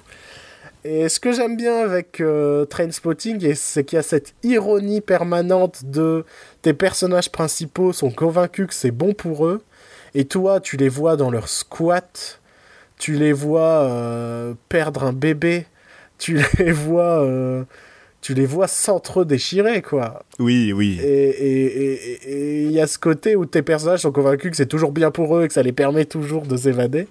Et, et toi, t'as ce regard-là. Dans Human Traffic, non, non, c'est pas ça. C'est ouais, la drogue, c'est cool, mon gars. Et je déteste Human Traffic pour ça. Ah, et donc, toi, tu as eu l'occasion de voir cette suite plus de euh, 20 ans après, parce que je crois que Trainspotting, c'est Voilà. 96. Et donc, euh, cette suite, je l'ai vue trois heures après avoir vu le premier. Bah, au moins, t'étais en plein dedans, quoi. Ah oui, non, ouais, j'étais vraiment, j'avais encore l'univers dans ma tête, et les personnages en tête, tout ça. Euh, alors, euh, à chaud, enfin, quand j'étais sorti du film, je, je l'avais préféré au premier. Ouais. Et je pense que encore maintenant, je le préfère au premier, parce que. Alors, le premier, c'était le deuxième film de Danny Boyle, hein, c'est ça? Ouais, je crois. Il avait après fait Petit, meurtre entre amis. Ouais. Avant, je l'ai pas vu Petit meurtre entre amis, mais en tout cas, Trainspotting, pour un deuxième film, c'est déjà assez bien maîtrisé. Un jour, il faudra qu'on reconnaisse Danny Boyle à sa juste valeur. Parce que Ouais, c'est un mec qui, en Angleterre, fait quand même des trucs de fou. Je pense que je vais pouvoir commencer à le à reconnaître aussi parce que oui, je me rends compte qu'à chaque fois que je regarde un film de Danny Boyle, bah, j'aime bien. Euh, je crois qu'il y en a aucun que je. J'en ai pas vu beaucoup, mais il y en a aucun que j'ai détesté. J'ai Enfin, moins que- aimé euh, Trans, Je l'ai pas vu. qui est. Il est pas nul. Il est pas nul. pff, L'histoire. euh, En fait, en fait, le souci, c'est que j'ai trouvé le twist au bout de 5 minutes en faisant presque une blague. tu vois? Et qu'à la fin de ton Ouais. film, tu te rends compte que c'est ça le twist et tu fais. Ah ouais. Ouais, donc du coup, euh, bah, Trainspotting 2, tu sens clairement qu'il y a 20 ans de en plus euh, au niveau de la maîtrise du, euh, de la technique. Hmm. Il est vraiment super bien foutu. Ben, ça, Euh. c'est- un truc où Danny Boyle est, est bon et, et de plus en plus, c'est les, les transitions, les idées de mise en scène et tout. euh. Alors putain, il y a des idées tout le temps. Enfin, il y a toujours un truc, euh, il y a toujours un truc qui m'a plu euh, dans chaque scène, dans chaque plan. Euh, Il y a, Donc, je vais- je vais en venir après parce que je vais commencer par raconter l'histoire. Euh, donc, euh, bon, vu que c'est la suite de Trainspotting, je vais un peu spoiler le premier Trainspotting. euh, Donc ça évidemment. reprend vraiment la trame C'est- que je suppose que ça prend. Alors, c'est 20 ans plus tard. Euh, donc, euh, Mark Renton, qui est joué par Ewan McGregor, Ouais, euh, vit en à Amsterdam d'accord. et décide de revenir à Édimbourg ou Glasgow. Je sais même plus quelle ville des deux où ça se passe le Je vais premier. chercher, je vais chercher. Si c'est Cardiff, je viens ouf. Ça peut pas être Cardiff. Je sais, Faut- mais je sais pas pourquoi j'avais envie de dire Cardiff. Donc, il retourne dans sa ville natale. Ouais. Euh, alors au début on pense que c'est par pure nostalgie, enfin c'est en partie par pure nostalgie. Euh, donc euh, il retrouve un ses, ses amis, euh, il y a... J'ai déjà oublié les noms des personnages. Euh, Euh, Spud, Begbie, Spud, Begbie et euh, Boy. Simon. Simon, c'est ça. Sick, Sick Boy. C'est Simon. C'est Sick Boy. Sick Boy si tu veux. Donc du coup, euh, Begbie, lui, enfin je, je vais commencer un, chaque personnage un. Euh, du coup, euh, Ewan McGregor, enfin Mark Ren- retrouve Spud qui était sur le point de se. Voilà. Donc il retrouve Spud qui était sur le point de se suicider. Ouais. On voit ça dans la bande-annonce. Spud qui finissait plus ou moins en prison dans le premier. Euh, Spud, non Si. T'es sûr? Ouais. C'est le mec qui a une drôle de tête, Spud. Oui, avec ses lunettes. Il finissait plus ou moins en prison dans le premier. Ouais, mais je crois qu'il s'en sort vite par contre. Oui, il s'en Begbie, il s'en lui, sort ouais. à la fin du, du, du film, mais, euh, mais il, part en prison quand même à un moment. Ouais, peut-être. Enfin, euh, Begbie était sur le point de se suicider parce que pendant les 20 ans, il avait. Pourquoi euh, tu dis Begbie maintenant euh, Spud, pardon, putain, j'en ai trop marre de ces noms. Oh, Organise tes idées Organise tes Oui, idées ah Donc, euh, il sauve la vie de Spud qui était sur le point de se suicider parce qu'il avait perdu euh, la garde de son fils qu'il a eu avec euh, sa copine du premier. D'accord. euh, celle qui a été aspergée de caca pendant le petit déjeuner. Voyez la scène du caca de Trainspotting, vraiment. Vraiment. Il retrouve aussi euh, Sick Boy qui est devenu un gros bâtard, euh, encore plus que dans le premier. Bah, Sick Boy est un connard hein, là, dans le mais premier. encore plus qu'avant. D'accord. Et euh, du coup, Spud, lui, était trop, est très content de retrouver euh, Mark, mais pas Sick Boy. Ouais. Sick Boy euh, essaye de l'embarquer dans un plan afin de l'arnaquer à la fin. Bah, De toute façon, euh, Sick Boy, c'est le mec qui est un peu dans les plans foireux avec Begbie. hein. Oui, ouais. C'est comme ça que finit le premier, hein, c'est à cause d'un plan foireux des deux. oui.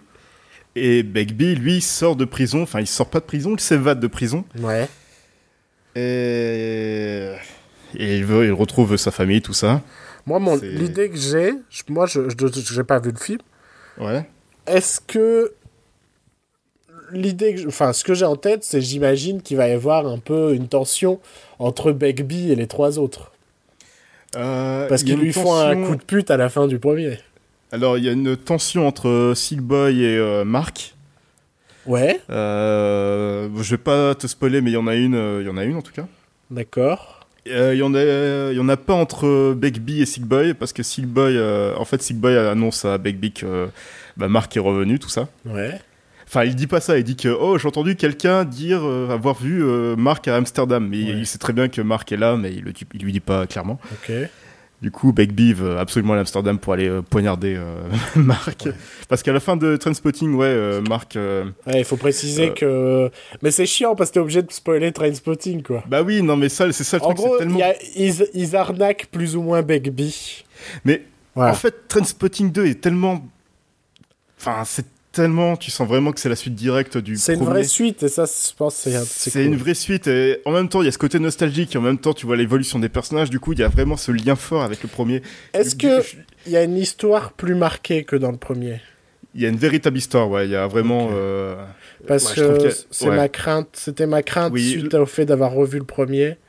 Oui, alors que ouais, là où le premier c'était vraiment un film à sketch euh, avec une histoire au bout de 20, à la aux 20 Ouais. dernières minutes, là c'est vraiment le retour du personnage, donc il retourne, il revoit euh, euh, ses, ses amis, tout ça, puis après, euh, il y a une, il y a une vraie histoire. ouais. Ok, Et euh, Begbie est clairement l'antagoniste du film. ok. Du coup, je sais même plus où j'en étais. Bah, au final, c'est peut-être mieux, non? Je Oui, pense que voilà, là, les gens bref, ont compris, ont compris plus ou moins entre les lignes oui, l'histoire du film. Donc euh, oui, Marc revient, il y a des tensions, blablabla, tout ça. Euh, du coup, ouais, donc je disais que l'histoire, est- j'ai préféré l'histoire à celui-là parce que oui, il y en a une cette fois. Ouais. Et je sais pas, c'est peut-être le côté nostalgique. Enfin, tu, c'est pas du fan service parce que bon, c'est Trainspotting, hein, c'est pas non plus Star Wars. c'est, tu sens ce côté nostalgique, un peu mélancolique euh, de- du personnage de Marc, du fait de revenir euh, dans son, bah, dans sa ville natale, quoi, après toutes ces années. Surtout pour une des raisons euh, pour laquelle il revient à la base, vraiment. Ouais, moi j'ai une petite idée, hein, mais je vais pas. Je vais pas le dire parce que tu risques de me faire oui ou non et ça va oui, me. voilà, c'est ça. Mais j'ai une euh, idée parce que je crois avoir vu quelqu'un annoncer dans le casting. D'accord. Euh, ouais, je, enfin, je- ouais, je trouve que pour ça, j'ai préféré le deuxième au premier. Ouais. Après, il y a des scènes très drôles. Euh, ça reste, ça reste une comédie, enfin, enfin, Comédie noire, quoi. comédie noire, oui. Et la réalisation est beaucoup plus péchue. Il y a des scènes vraiment très cool. La scène où Begbie retrouve Mark Mhm. est très drôle. Je pense que c'est une des meilleures scènes du film. D'accord. C'est c'est un plan tout con, mais c'est tellement bien foutu. Est-ce que ça vaut euh, les retrouvailles euh, Sherlock et, et Watson de la saison 3 de Sherlock? Qui est. euh, C'est un- peu le même genre. je crois que c'est une de mes scènes préférées de retrouvailles. je la trouve géniale. Je trouve qu'elle est drôle. Je trouve qu'elle est trop bien rythmée. Et, que- C'est c'est un peu le même genre, et, mais... le, et le regard de, de Martin Freeman quand il il est dantesque. Puis, puis Begbie est très drôle dans ce film, il est encore plus cartoon, je trouve, que dans le premier. Bah, euh, en même Enfin- temps, dans le premier, il est très peu là, euh, Robert. il est très peu là, mais alors que là, il est vraiment présent, c'est vraiment... Enfin, tu sens que... Mais même s'il a ce côté cartoon, il a quand même, euh, il a quand même un fond, et ça fait plaisir aussi. Dans le premier, il a Euh, aucun fond. hein. Dans le premier, oui, c'est le bâtard de base. Quoi. ouais. Le mec, il passe son temps à se battre, à menacer les gens. Il y a quand même cette séquence euh, dans le premier où ils se retrouvent tous dans un bar après le, le- un procès dans lequel euh, Renton a failli Oui, partir en prison il- et à la place, c'est il- Spud. Quand il balance le- la chope en l'air. Non, non, non, non, non. Ah non Non, non. Et en gros, euh, en gros, il ba- en gros c'est Spud qui se retrouve en prison. Et par Renton.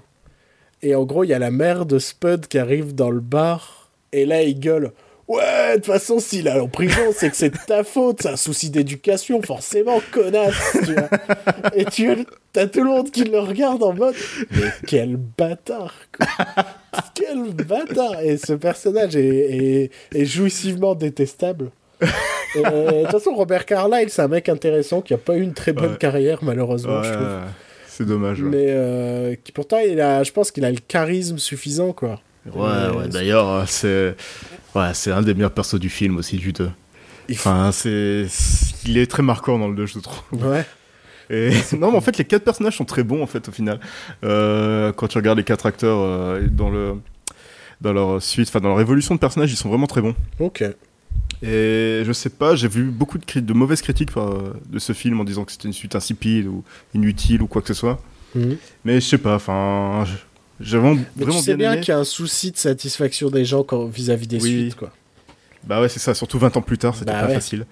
Euh, et il y a un truc que je trouve ouf dans la réalisation, c'est que c'est filmé comme un film des années 90. Ouais. Mais avec, mais avec les moyens techniques de maintenant. Je sais pas si j'arrive à. Danny Boyle, il a toujours ça. Hein. Ça peut. Les gens peuvent trouver ça. Euh, même dans Slumdog Millionnaire, il y a des séquences où tu te dis euh, c'est tellement euh, années 90, tout ça. Pourtant, c'est un film qui a coûté des millions et tout. Il a, il a conservé cette fraîcheur, Danny Boyle. Et c'est dingue, c'est parce qu'il y a, y a, des plans où tu as la lumière, ça fait vraiment film d'un indépendant anglais des années 90, la lumière très colorée. Tu... Ça me refait penser à, aux scènes de, certaines scènes de Space d'Edgar Wright. Ouais. Ce côté enfin très lumineux, très coloré. Ouais. Et très fake aussi. Ouais. Mais c'est vraiment super bien foutu et du coup, je conseille fortement ce film. Qu'est-ce qui se passe, Joël? Pourquoi on est si. En plus, l'émission, elle est longue et on est gentil. Qu'est-ce qui se passe? Non, ben, je sais pas, mais on va continuer comme ça. C'est tellement rare qu'on soit tellement gentil, qu'on qu'on adore des films, enfin, qu'on soit vraiment surpris. Mais non, mais. Et là, on va encore parler, moi, d'un film qui, qui m'a surpris. Ouais. On va parler euh, de, de Logan, de, de James Mangold. Euh, ouais, on devait pas parler d'un autre film avant? Non. Non Non, je le fais après, puis après on fait la transition. C'est prévu. D'accord. Ok, d'accord, je suis perdu. Euh, donc on va parler de Logan. Ouais. Euh, qui est un qui est le, le, le, troisième volet des spin-offs centrés sur Wolverine de la saga X-Men. Mais en fait, c'est pas vraiment le troisième volet des spin-offs parce que finalement, ça se passe pas dans la même timeline que les deux premiers spin-offs.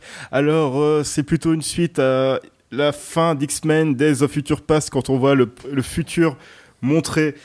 Enfin bref, c'est compliqué X-Men. Bref, on s'en fout. le film fonctionne en tant que tel et en tant que voilà. son, son, son entité euh, propre. Oui, et même, ouais, même en tant que film unique, si tu connais vaguement les X-Men, ça se voit facilement. Ça se, ça fonctionne bien. Et donc ça raconte euh, la dernière aventure de Wolverine qui se retrouve à devoir protéger. Euh, Je suis en train de penser à un truc. Oui. C'est que pour le moment, tous les films dont on parle, c'est tu me, tu, ça m'a fait penser à ça quand t'as parlé de Moonlight. Ouais. C'est que, il y a des thèmes sur l'acceptation de soi à chaque fois. C'est vrai, c'est vrai, c'est vrai. J'ai pas vu Trainspotting 2, mais c'est possible aussi. Mais il y a ça, il y a ce thème-là aussi qui revient. Et, mais c'est marrant, mais il y a souvent par, euh, par thème euh, au cinéma. C'était lors du top 10 de 2016 où j'avais tilté que beaucoup des films que j'ai particulièrement aimés étaient des films sur les faux semblants. euh, Clover, Ten Cloverfield Lane, euh, The Strangers, Mademoiselle. C'était à chaque fois un film sur The Eightful Eight. C'était à chaque fois euh, un, film sur les faux semblants, qui est qui, qu'est-ce qui se passe, pourquoi, tu vois. Et, là, en ce moment, il y a tout un truc sur l'identité, c'est normal, puisque on est aussi à une époque où bah, les mœurs essayent d'évoluer avec des connards qui essayent de, de freiner euh, en manifestant. Hein. et euh, ou en étant tout simplement président des États-Unis. D'autant plus, ouais. Et donc c'est normal qu'on va, qu'on va trouver ça. Et moi, c'est ce que, c'est ce que j'avais dit. Je sais plus si je l'avais dit d'ailleurs, mais je, sais que je l'ai dit, mais pas dans ce podcast peut-être. Où j'étais très curieux de voir ce que va donner le, cinéma et les séries sous l'ère Trump. Et je pense mmh. qu'il va y en avoir de plus en plus de ce genre de films. Et donc Logan, qu'est-ce que ça raconte? Ça raconte cette dernière aventure de, de, Logan qui va devoir se retrouver à protéger une, une petite fille qui s'avérera être une mutante comme lui Et euh, c'est pour éviter de spoiler que je reste comme ça euh, assez vague. Donc une mutante comme lui, dans le sens où elle a les mêmes pouvoirs et les griffes euh, en adamantium aussi. Exactement. Je tiens à préciser que nous allons très peu spoiler dans cette partie, mais que, euh, comme vous le savez ou vous le savez peut-être pas, on a pour habitude de faire en fin de podcast une partie un peu plus spoilerisante. Enfin, Euh. en habitude, c'est seulement quand on parle de gros films en fait. Ouais, voilà. enfin, non, des films spoilerisants quoi. Donc pour le moment, on va pas spoiler, puis à un moment, on parlera d'un autre film, et après, on vous dira au revoir. Et pour ceux qui voudront rester pour une partie plus spoilerisante, il y aura un petit, un petit supplément, un petit rap d'une dizaine de minutes. Euh, donc ce Logan, euh, qui est euh, aussi le premier film X-Men classé R, j'ai envie de dire. Pour, si, on compte, si on compte pas Deadpool. Ouais, moi je compte pas Deadpool parce qu'au enfin, c'est lié sans être lié. Enfin, ils veulent pas forcément apparaître, faire apparaître les X-Men. Enfin, Bah, il y a quand même les X-Men. Oui, dedans. oui, mais c'est pas les vrais X-Men. Enfin, c'est compliqué. Moi, je compte pas, je compte pas Deadpool dedans. Mais en gros, c'est un peu grâce à Deadpool qu'on doit ce- cette classification Oui, euh, pour ouais. ce pour Même- ce Logan. Même s'ils disent le contraire, c'est clairement Deadpool Et qui donc, c'est un film d'action assez brut, un road trip brut, violent, Ouais. Et très... très sombre. simple dans son histoire aussi, contrairement au dernier X-Men. Ouais. Enfin, pas simpliste, mais simple dans le sens où c'est vraiment euh, le road trip. Ils vont d'un point A au point B. En gros, euh, pour clarifier, euh, il y a plus ou moins une histoire de bah, il faut amener la petite fille dans, dans un lieu. Voilà. Et voilà, et donc c'est c'est un peu ce trajet-là. Forcément, il y a des ennemis, il y a ce genre de choses. hein, sinon oui, voilà, un petit évidemment, peu, il y a euh, des péripéties et des périples. euh, mais, euh, mais ce qui est cool, c'est que c'est. euh, pour moi, c'est peut-être le meilleur. je sais pas comment c'est se traduit en français. Le meilleur film de super-héros sombre. Tu vois, les, les gritty. Mhm. je sais pas comment on peut traduire. Euh, oui, je vois ce que tu veux dire. Je suis pas clairement, je suis clairement pas d'accord avec toi parce qu'il y a The Dark Knight, mais on, on connaît, Voilà, on, on a est- nos, On connaît mon intérêt pour les Dark Knight. voilà, on a nos oppositions là-dessus, mais, Mais, euh, mais, mais oui, Logan est vraiment, enfin oui, le, Logan c'est le dessus du, c'est au-dessus du panier. Je ouais. trouve que c'est un, un peu un, un doigt d'honneur au cinéma de Zack Snyder. en mode euh, putain, c'est pas parce que tu veux faire un film de super-héros sérieux, sombre et violent que obligé, t'es- que obligé de faire un film de 2h40 avec trop d'histoires, trop de péripéties et des scènes chiantes et philosophiques, quoi. C'est pas ça un film mature de super-héros. Logan, Ouais. c'était un film mature de super-héros. Ouais, ou c'est aussi un doigt d'honneur au dernier X-Men. Ouais, aussi, ouais, clairement. Euh, Tous ces aussi, et aussi euh, au film de James Mangold, The Wolverine, enfin le film Ouais, précédent. son quoi, film, enfin, c'est non, mais c'est- c'est alors c'est un truc euh, j'en ai discuté à la sortie du ciné. Je fais c'est un peu l'anti euh, Spectre, c'est-à-dire que Spectre c'est fait par la même équipe que Skyfall et pourtant ils ont foiré complètement. alors que tout le monde a dit Skyfall c'était une tuerie, Spectre ils ont chié dans la colle. X-Men Apocalypse c'est à peu près la même équipe que X-Men Days of Future Past. Tout le monde a dit Days of Future Past était cool, ils ont chié dans la colle avec Apocalypse. Et là, le mec, il a fait The Wolverine que personnellement j'ai détesté. Et donc, quand il y avait ce Logan qui arrivait, je fais attendez, hein, les mecs, moi je suis méfiant. J'ai kiffé la bande-annonce. les mecs, il a quand même fait euh, The Wolverine. Et là, il a réussi, je ne comprends pas. je sais pas ce qui s'est passé. Et euh, En, par- en parlant de la bande-annonce, vite fait, ce- le film a le même, euh, la même qualité que Mad Max, c'est que ouais, il est aussi bon que la bande-annonce le montrait. ouais, ouais, ouais. Il y a rien de plus, enfin rien de plus réellement, c'est vraiment ce que montrait la bande-annonce et et t'es satisfait en sortant du Et puis la bande-annonce spoilait pas tout. C'est aussi Et pour ça oui, qu'on veut pas spoiler. Voilà. Euh, Il y avait des, des, des parties de la trame qu'on ne savait pas. Euh, donc ouais, pour moi, c'est un des, enfin, c'est vraiment un des meilleurs exemples de, de films de super-héros fait sérieusement et sérieux. Oui, ouais, oui, avec beaucoup de respect aussi. Et, et il faut pas que ton histoire soit trop compliquée pour rien, quoi. Là, le, le- la, la trame, elle est simpliste. Elle est simpliste. Et pourtant, le film fonctionne. Et il y a de la vraie violence. Pas tant que ça, je trouve. Il y en a. C'est brutal. c'est brutal. C'est pas, vraiment- c'est c'est- pas les films R des années 80, tu vois, où on arrachait des membres et tout. Là, il y a des mais- membres arrachés, mais on, reste pas dessus non plus, quoi. Ah bah, pour le coup, oui, c'est pour le coup, c'est vraiment la meilleure utilisation de bah, des griffes de Wolverine, quoi. Enfin, Ouais, ouais. Euh, je sais qu'il y a 15 ans, à l'époque d'X-Men 2, la meilleure scène du film, c'était quand Wolverine, euh, enfin quand les soldats de Stryker viennent euh, envahir le, châte- le manoir. euh, Wolverine pète un câble et commence à poignarder les gens. Mm. Enfin, mais sauf qu'à l'époque, euh, bah, c'était un film tout public, donc euh, il enfonçait ses griffes dans les, dans les méchants.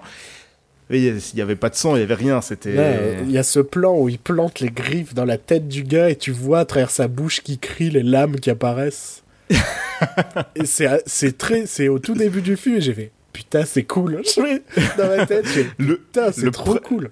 D'ailleurs, le premier mot du film, c'est quand même fuck. Et la scène d'intro, j'ai trou- adoré, où c'est Wolverine qui se bat contre des mecs qui voulaient piquer sa limousine. Et il y a tout ce truc où il veut pas qu'on abîme sa limousine parce qu'il est devenu chauffeur de limousine. et et J'ai ces j'ai griffes qui sortent lentement, qui galèrent à Ouais. sortir. et j'ai adoré trop ce truc de je me bats, mais en même temps, putain, il faut pas niquer ma limousine. et euh, d'ailleurs, je sais pas pourquoi, j'ai adoré ce, ce segment euh, où tu le vois qui conduit des limousines avec plein de gens dedans. Enfin, il y a, il y a vraiment. Ils ont travaillé le personnage et, et ils, ont travaillé, ils ont vraiment montré ce qu'est devenu sa vie, quoi.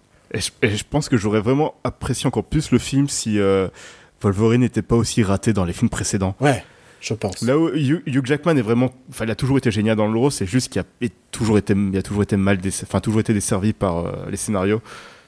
Et là où dans X-Men Origins, c'était tel- c'était tellement de la merde. Euh, J'ai même pas envie de revenir là-dessus parce que c'était vraiment une grosse merde ce film. Euh, après, ouais, euh, X-Men 3, euh, enfin, même les trois premiers X-Men. Bah, il a pas va, vraiment de personnalité, c'est genre l'homme brut. Bah, ce qu'il y a, c'est que il y a eu ce travail, il y a eu ce travail de d'essayer de construire ce personnage dans les deux premiers X-Men de Bryan Singer. Mm. Puis ça a été complètement foutu en l'air dans le troisième. Du coup, il n'y a jamais eu, vrai- il y a jamais eu de fin à son personnage. Après, dans X-Men euh, Days of Future Past, c'est lui le personnage principal, mais c'est surtout le, en fait, c'est le, merde, comment ça se dit? Comment on dit? Le, Je sais pas ce que tu veux dire. euh, l'objet important du film. Ah, le, le MacGuffin. Ouais, voilà, c'est un peu le MacGuffin du film en fait, euh, dans Days of Future Past. Ouais. Ouais, c'est lui qui va chercher les personnages, tout ça, mais c'est pas lui le personnage travaillé du Mmh, film. mmh. Je suis d'accord. Et là, pour Logan, bah oui, c'est vraiment lui le personnage central du film. Il a vraiment été écrit de bout en bout. Et c'est c'est juste dommage pour euh, bah, les films précédents et pour le personnage, parce que euh, c'est ce que je me suis dit à la fin du film, c'est que si j'avais mieux apprécié le personnage dans les films précédents, j'aurais vraiment surkiffé ce film. Mm. Ouais, ouais. Probable Après, pour moi le- aussi. Je- Après, le film en lui-même, j'ai adoré. hein. C'est Ouais. juste que ça, c'est ça. euh, J'avais pas... Moi, comme j'ai pas d'attachement fort avec la, la série X-Men... Bah oui, c'est ça le truc. euh, C'est que dans la série X-Men, en fait, beaucoup les trois aimé, quarts des films sont que- mauvais. Je pense que si j'étais fan d'X-Men, j'aurais été comme un ouf. Tu Ouais, vois ouais. Parce que pour moi, c'est vraiment, euh, c'était vraiment top, quoi. C'était vraiment dans, dans le top des films de super-héros qu'on a eu en ce moment, euh, Mm. qui, surpasse la plupart de, de tous ces derniers. Pour moi, c'est bien meilleur qu'un Captain America Civil War. hein. non, mais c'est vrai. de- alors que Non, oui, clairement, les- oui, non, mais oui, il n'y a pas 50 milliards de personnages qui sont mal écrits. Il y a vraiment, oh, oui, Il y a- trois Il y a personnages. trois persos et ils sont trop bien écrits, ils sont attachants.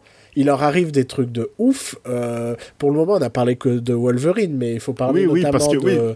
de que- X23, Euh, qui est, bah ouais, euh, bah, qui est, euh, petite fille, qui est la petite son- fille. Dans son premier rôle, euh, l'actrice d'ailleurs, Ouais. euh, waouh. euh, excellente. Y a pas- Euh, Patrick alors, Stewart. un truc qui était, oui. alors, un truc qui était génial, c'est je suis en train, c'est ce que je me- la première réflexion que je me suis dit, c'est le film X-Men le plus violent et c'est le film X-Men qui sort le plus sur les gosses. et on en parlera plus dans la partie spoilerisante. Mais, euh, mais j'ai trouvé ça cool, quoi, de me dire.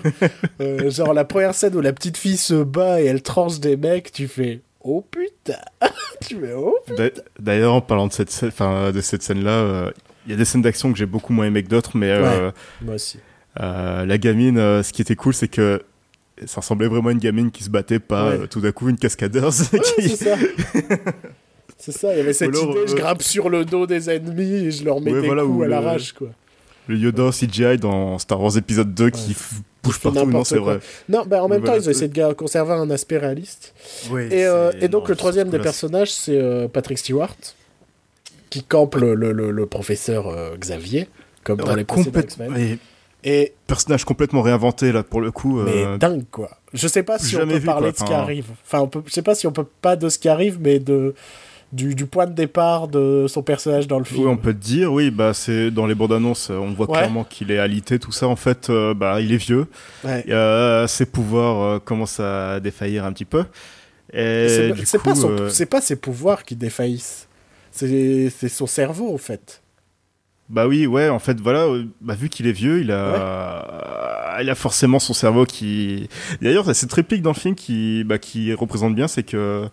Bah, c'est un cerveau malade, euh, mais c'est le cerveau le plus puissant Ouais. de tout euh, de- du monde entier. pour Quoi. moi, c'était l'excellente idée. C'était le truc Ouais. qu'il fallait faire, quoi. Je fais- voulais parler du fait qu'il soit devenu vieux et qu'est-ce que ça donnerait, genre le cerveau le plus puissant du monde s'il tombait malade, quoi. Voilà, c'est ça. Et, Et- euh, et ça, c'est. Euh, pouah, j'ai adoré ce- cette euh, sous-trame du film, quoi. Voilà. Ouais. En fait, c'est chiant quand on aime bien des films. hein. Là, vous Ouais, devez vous ouais. dire, il est trop sérieux cet épisode. Qu'est-ce que vous voulez qu'on dise Je peux vous dire plein de trucs sales, hein, si vous voulez. Mais... euh, Euh, bah, il y a y une scène d'action qui se passe euh, en pleine nuit qui on voit que dalle et du coup euh, c'est un peu illisible. on- Ce qui est dommage parce que la scène d'action, enfin le le enfin le point de départ de cette scène d'action était vraiment très très cool. Ouais, ouais. C'est juste que la scène était illisible et, et Bah, c'est dommage. C'est un peu. C'est un peu le souci avec, pour moi, euh, une des scènes finales du film. Ouais. On en parlera dans la partie spoilerisante. Voilà. Euh, Sinon, bah, je, euh, je pense que ce qu'on a encore à dire, c'est très spoiler. euh, non, il y a on n'a pas parlé de Steven Merchant aussi en Caliban ouais, c'est vrai.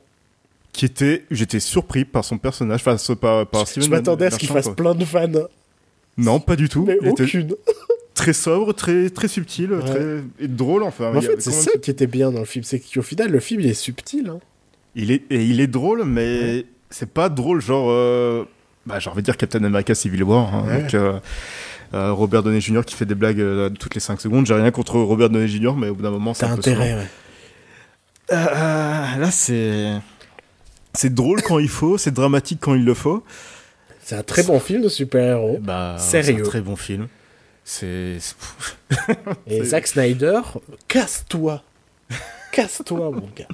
Casse-toi. Laisse George Miller rebooter l'univers d'ici tout seul. Alors là, je suis d'accord. Et, et casse-toi, quoi. Laisse-nous tranquille. Tu fais des films de 3 heures où les mecs sortent des répliques euh, tirées d'un, je sais pas, d'un journal intime d'un adolescent qui se prend pour un philosophe. tu utilises, euh, je sais pas, euh, t'as pris des cours à la Michael Bay Film Institute. Mais Putain, mais tire-toi avec tes casquettes sur tes. Enfin, je déteste Zack Snyder et, et je te dis, hein, moi j'ai pris Logan comme un gros doigt d'honneur pour Zack Snyder. En mode, mais putain, c'est ça qu'il faut faire. L'autre il fait de la merde depuis 10 ans et on le laisse faire quoi. putain, il faudrait lui mettre une claque. hein. C'est un sale gosse, un petit con. c'est vraiment un petit con, euh, Zack Snyder. C'est le sale gosse qui, à qui on a donné trop de sous quoi. Et qui fait de la merde. Non, laissez George Miller faire le boulot, franchement. Moi, je vais faire une pétition. J'ai rien contre Zack Snyder, mais je pense qu'il a, il a un petit peu trop resté longtemps dans l'univers d'essai. Il aurait pu partir après Man of Steel. Ouais, qu'il fasse son Man of Steel en disant, ben, un peu comme euh, John Favreau, quoi, qui a lancé avec euh, Iron Man c'est- c'est l'univers. mon point de euh, départ. euh, Voilà, vous faites ce que vous voulez, salut Vous allez tous me, essayer de me copier en faisant moins bien, et puis, euh, puis on se retrouvera euh, pour euh, Spider-Man, où je vais faire mon petit rôle euh, que je faisais à l'époque d'Iron Man, en mode... euh, alors, on me rappelle au final? Mais je crois qu'il y a vraiment une histoire qui s'est pas plus ou moins fait virer, enfin pas virer, mais en mode euh, laisse-nous un peu tranquille après l'échec d'Iron Man 2. Il me semble avoir lu... pas un échec. Enfin, c'est un, é- c'est un échec critique plus que. Ouais. euh, Mais il me semble- office, mais- Mais il me semble avoir lu que euh, au départ, il devait un peu plus se mêler à l'univers Marvel. Ouais. Étant donné que il avait, euh, c'est lui qui avait démarré, puis c'est lui Ouais. qui a ramené le personnage de Black Widow, tout ça, tu vois. Mhm. Euh, et il me semblait vraiment avoir lu qu'il devait un peu plus s'en mêler, et au final, il, il s'est un peu fait jarter. euh. Ouais. Et donc là, il le rappelle en mode Hey, tu te souviens quand tu faisais des films pour nous? Bah, tu vas pas en refaire, on te veut juste ton personnage. Bah, c'était déjà le cas dans Iron Man 3. Ouais. Ouais, c'est vrai. Non, il était là Man 3. Il était dans le 3, ouais, il avait même une jolie coupe mulet au début du film quand ça se passe dans les années 2000. Je m'en souviens pas. Oh, si, c'était très joli. Euh, Enfin bref, euh, on va parler très rapidement d'un autre film. Donc je vous rappelle que euh, nous allons parler de Logan juste après. Ouais. Euh, en juste tout cas, après. Logan, on conseille. On conseille, c'est fou, on a conseillé trois films qui sont encore au cinéma. Qu'est-ce qui nous arrive? Qu'est-ce qui... Quatre? Trois? Quatre? Putain, Attends, quatre, quatre, quatre. Rock'n'Roll, Moonlight, Trainspotting 2 Ouais. et Logan. Eh. Est-ce que le prochain film. Est-ce qu'on va faire un sans faute? Euh, toi de me le dire. Moyen, moyen. On va peut-être pas faire un sans faute. Parce que moi, je vais vous parler de Split. De M. Night Shyamalan. Ou comme dit Tarantino, Shaya, Shyamalan Ding Dong. Moi, j'ai envie de dire Shaya, Shaya, malade. Shaya, malade. Yeah, come on, everybody. C'est Interville, ça? Ouais. C'est le- Tu sais que c'est grâce à Interville que je sais dire Shyamalan. hein. Mais pour de vrai, c'est un petit scoop, une petite anecdote. J'ai toujours des moyens mé- mémotechniques à chier pour retenir les noms compliqués des gens. Et donc, c'est Shyamalan. C'est facile à dire. Ouais. Shyamalan. Et donc, j'ai vu Split. Ouais. La fameuse histoire de ce mec qui a 24 personnalités dans sa tête. Ouais. Euh, j'ai pas grand chose à dire en fait. C'est pas un très mauvais film, c'est pas un très bon film. C'est un divertissement convenable que vous pouvez regarder un dimanche où il pleut, euh, que vous allez regarder ça sur votre site de streaming préféré en, en VF parce que vous êtes des connards un petit peu. Euh, Donc vous allez vous faire choper par Adopi. voilà. Euh, mais euh, c'est pas c'est pas ouf hein, c'est euh, euh, en fait le, le vrai souci du film c'est que ça ressemble beaucoup à Ten Cloverfield Lane en moins bien c'est-à-dire que il y a celui clos avec ce, ce personnage féminin qui est plus ou moins central Ouais. sauf que t'as l'impression qu'en fait Shyamalan s'en fout de ce personnage mais largement et euh, il y a ce côté où on va essayer de comprendre comment elle va réussir à s'enfuir Sauf que ce qui est brillant dans Ten Cloverfield Lane, et c'est pour ça que je dirais toujours que c'est une tuerie euh, scénaristique, c'est que tout est introduit dans Ten Cloverfield Lane tout le temps. Tout fait sens. Si elle utilise un objet, c'est que tu l'as déjà vu euh, peut-être 45 minutes avant, mais tu l'as déjà vu. Il n'y a rien qui est laissé au hasard. Euh, là, par exemple, euh, tu sais pas pourquoi, elle va trouver une vis devant sa porte, tu vois. tu vois? What a twist c'est pas particulièrement introduit. Enfin, si à un moment tu le vois lui bricoler, mais j'ai pas le souvenir que tu vois un plan de cette vis qui tombe, elle qui voit la vis mais qui la ramasse pas tout de suite, tu vois. Il y a pas ce côté-là. C'est un moment ouais, tu le vois bricoler, mais je crois qu'il se passe euh, deux trois jours avant qu'elle trouve la vis devant la porte. Tu vois, il y a, il y a un truc. euh, tu fais ouais, c'est très mal introduit. Ce qui fait que scénaristiquement, c'est pas ouf ouf. Euh, le seul film qui, f- le- le- la seule chose qui fait que ce film est vraiment cool, enfin est vraiment cool, que ce film est, rega- est sympathique, euh, c'est la performance de James McAvoy. Ouais, ouais, c'est ce que laissait penser la bande-annonce. Par contre, vous risquez d'être déçu, puisqu'on ne voit pas les 24 personnalités. oui, parce que il faut le rappeler ça. Euh, ton pari, ton, ton souhait le plus cher pour ce mon film. twist, mon twist de fin. Le, le, le twist de ce film était que en fait, les 24 personnalités de James McAvoy, de James McAvoy ce soient 24 personnes différentes. C'est ça, moi je rêvais que ce soit ça le twist, qui est 24. 24 James McAvoy. Non, non, mais moi c'est pas ça que je veux dire, c'est qu'on ne verra pas James McAvoy faire 24 personnages dans le film. Ah non, je pensais que tu parlais de ça. Non, non, non, non. Euh, en ah fait, d'accord, donc on nous dit qu'il a 24 personnalités, mais il ne fait pas les 24 Non, personnalités. t'en vois 6, 7, max. Mais c'est justifié scénaristiquement et Ouais. c'est même sympathique. La raison pour... Enfin, moi j'ai bien aimé, je sais pas, euh, je sais pas si... on- Enfin, on va peut-être en parler dans la partie un peu plus spoiler, parce qu'en fait, on va aussi un peu spoiler euh, Split. Mais il y a une justification pour laquelle on voit pas ses personnalités, et, et c'est intéressant. C'est pas, c'est pas l'idée à la con. Tu te dis juste, putain, c'est dommage, parce qu'on voit pas les 24 autres personnalités. J'aurais bien aimé, je sais pas, un moment, une scène dans sa tête, quelque chose comme ça, histoire qu'on voit les 24 personnalités. Mais, tu vois euh, enfin tes 24 James McAvoy. Ouais. mais, euh, mais après, James McAvoy est vraiment très bon. Quoi. Et je pense que tu pourrais lui donner, euh, je sais pas, hein, genre tu lui dis de faire le biopic de Pierre Ménès. tu vois, genre.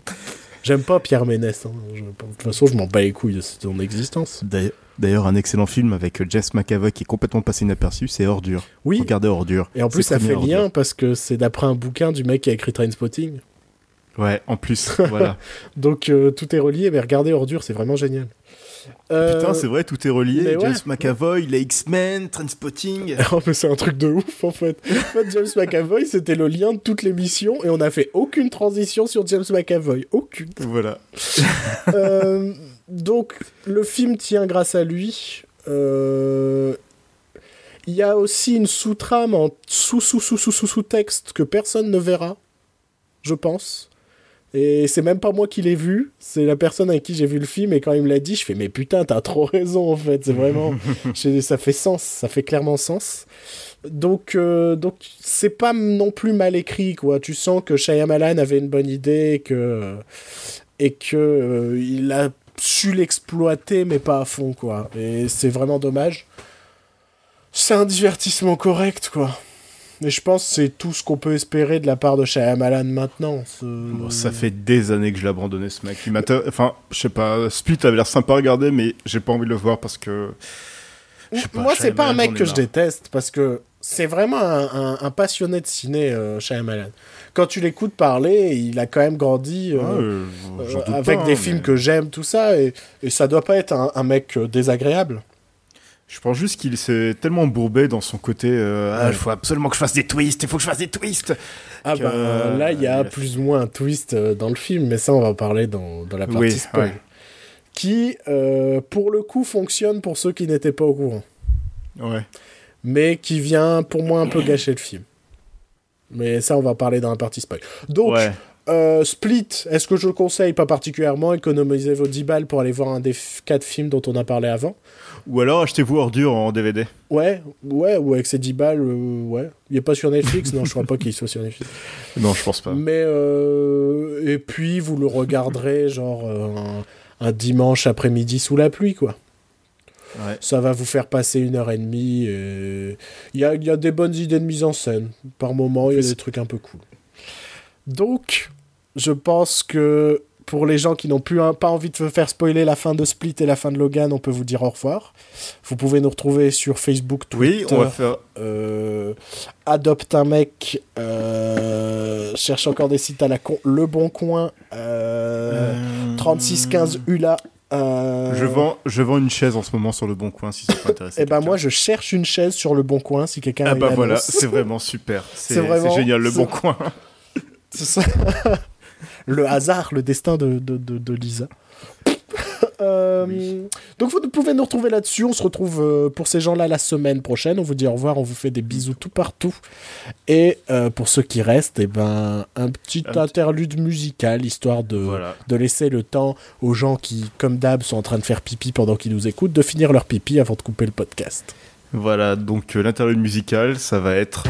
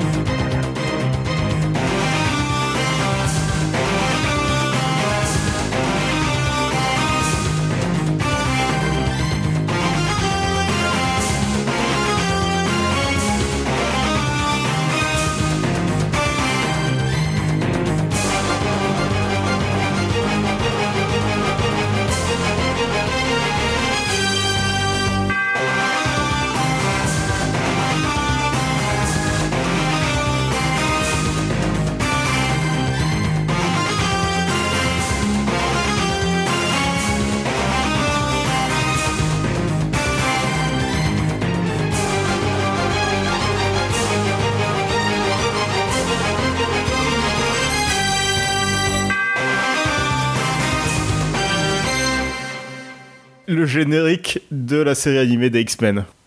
Nous voilà, nous sommes entre nous, entre gens distingués qui ont probablement vu le film ou qui s'en foutent d'être spoilés. Dans ce cas-là, t'es un petit peu bizarre, hein, parce que c'est chiant quand même de se faire spoiler des films. Moi, je me- m'en fous de me faire spoiler, pourtant je suis là. Moi, je me- tu sais que il y a un film justement de Shyamalan que je n'ai jamais vu, c'est le Sixième Sens. hein. Sérieusement? J'ai jamais vu le Sixième Sens parce que je sais la Oh, fin. ouais. Et il paraît Bah que oui. si on connaît la fin, tu te rends compte que ça marche pas du tout dans le film. il paraît que le twist Bah oui. ne marche que si tu vois le film sans savoir et que tu fais oh truc de ouf. Et en fait, quand tu revois le film, tu fais mais ça marche pas. Et donc, euh, j'ai jamais vu Sixième Sens à cause de ça. J'ai pas envie de le voir vu que je connais la fin et apparemment ça marche pas. Bah ouais, je comprends, ouais. Il est temps justement qu'on aborde le sujet de la fin de Split. Euh, Oui. L'idée dans. D'ailleurs, j'avais. euh, avant que tu spoiles ça, euh, j'avais une question à te poser. Ouais. C'est quoi le sous-texte de Split? Ah, c'est pas un sous-texte. C'est en fait, si tu veux, le, tout le long du film, il est suivi par une psychiatre. Euh, moi, mon idée, c'était qu'il allait y avoir un twist et genre le psychiatre, c'était une des personnalités de James McAvoy, tu vois. Mais juste Ouais. on la voyait pas sous la. Et en fait, pas du tout. Mais par contre, il y a probablement cette idée que la psychiatre souffre elle-même de euh, de troubles de la personnalité Ouais. dans le sens où euh, il y, a des personnages avec qui elle discute qu'on ne revoit jamais.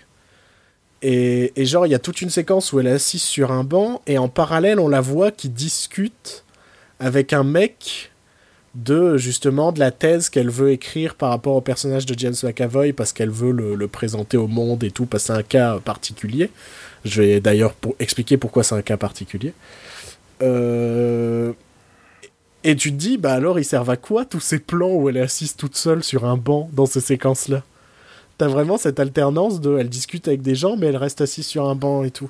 Donc il y a toute cette idée qu'elle aussi, elle souffre peut-être de, de personnalité, c'est peut-être pour ça qu'elle s'intéresse au cas de James McAvoy, parce qu'il pourrait peut-être l'aider à s'en sortir, tout ça. Donc en soi, c'est pas une trame principale, c'est juste une petite trame parallèle, et qui fait sens en fait. Quand tu revois le film, ça fait sens. Ouais. Ou alors, c'est M. Night Shyamalan qui sait pas écrire ses films. Ou alors c'est ça. Euh, donc la, la première chose dont on va discuter, je trouve que c'était une bonne idée, et ça amène le twist du film, plus ou moins. Euh, c'est pas un twist, c'est la révélation, on va dire, du film. Oui, ouais. Parce qu'un twist, ça change la vision du film. Là, ça change pas la vision du film. Ouais, voilà. Euh, c'est l'idée qu'en fait, il est pas forcément schizophrène dans le sens où on l'entend. C'est-à-dire, il n'a pas plusieurs personnalités, mais il, est, il, il devient vraiment la personne qu'il croit être. Je sais pas si tu vois ce que tu- je veux dire. Oui, ouais, je, bah, je me suis, j'ai un peu le, le suivi l'histoire de Split parce que j'ai pas envie de le voir, mais je suis quand même intéressé par l'histoire. Et donc, C'est- et donc en gros, tout, tout le long du film, il est expliqué. En gros, on se va se mettre au fur et à mesure à se rendre compte durant le film qu'il y a deux de ces personnalités qui prennent le pouvoir. Et c'est pour ça Et- qu'on ne voit pas les 24. Et ils sont Ouais. convaincus que euh, à la fin de la semaine, il y aura la grande bête qui va arriver. Ouais, et il y a cette idée aussi qu'à chaque fois qu'il change de personnalité, euh, il y a son corps qui change, son organisme qui change. Exactement. Et en gros, tout le long du film, tu dis est-ce qu'il va vraiment y avoir une créature, machin, tout ça? Et en fait, tu vas te rendre compte que c'est lui-même qui se transforme. Et il va pas vraiment se transformer en grande créature, mais par contre, il va vraiment devenir plus ou moins, euh, je dirais pas immortel, mais presque, quoi. C'est-à-dire Mhm. que euh, il va devenir un, un surhomme, on va essayer de lui planter un couteau, le couteau va se casser sur lui, tout ça. Ah, ah. Est-ce que Euh, tu serais en train de dire qu'il est incassable? Moi, je dirais, ouais. oh là là, quel suspense. Et donc, en fait, le, le- la grosse révélation de fin, c'est que tout ce film sert à introduire un futur incassable 2. Et ça finit sur une scène où euh, Bruce Willis reprend son perso d'incassable et euh, apprend la nouvelle euh, qu'il y a un mec un peu incassable qui a réapparu dans la ville de Philadelphia, si je ne me trompe pas. Ouais. Et donc, en fait, tout le film ne- n'est finalement qu'un prétexte à introduire un Incassable 2. En soi, je trouve que l'idée est pas mauvaise. Ouais.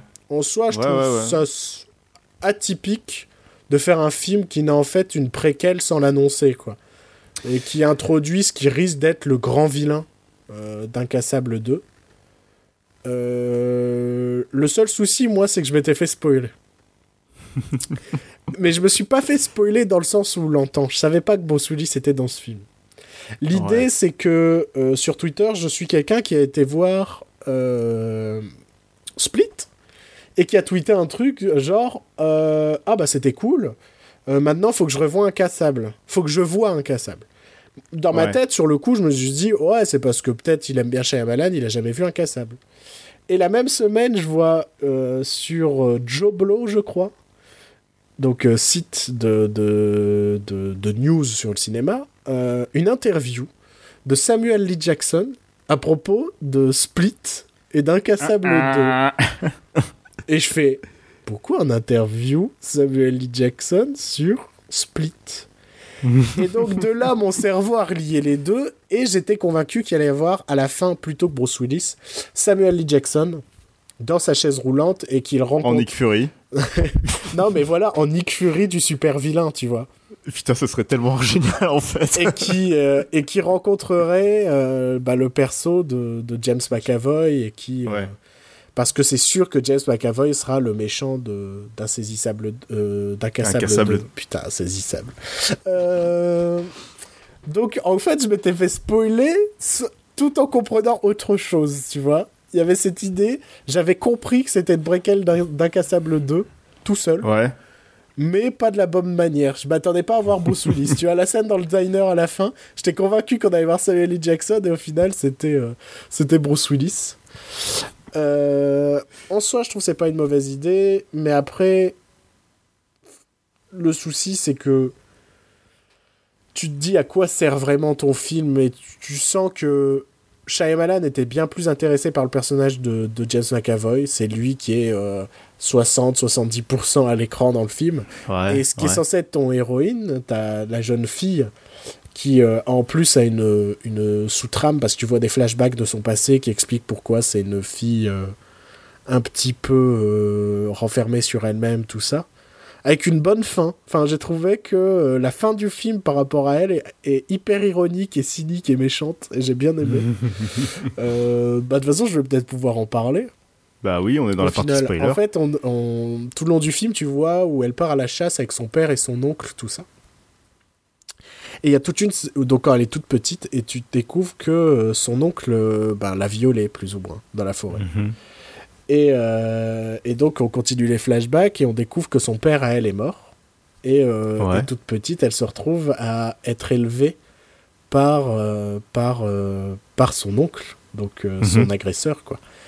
Et le film finit où elle lutte contre la créature, contre, enfin contre James McAvoy. Elle arrive à s'en sortir. James McAvoy disparaît, tout ça.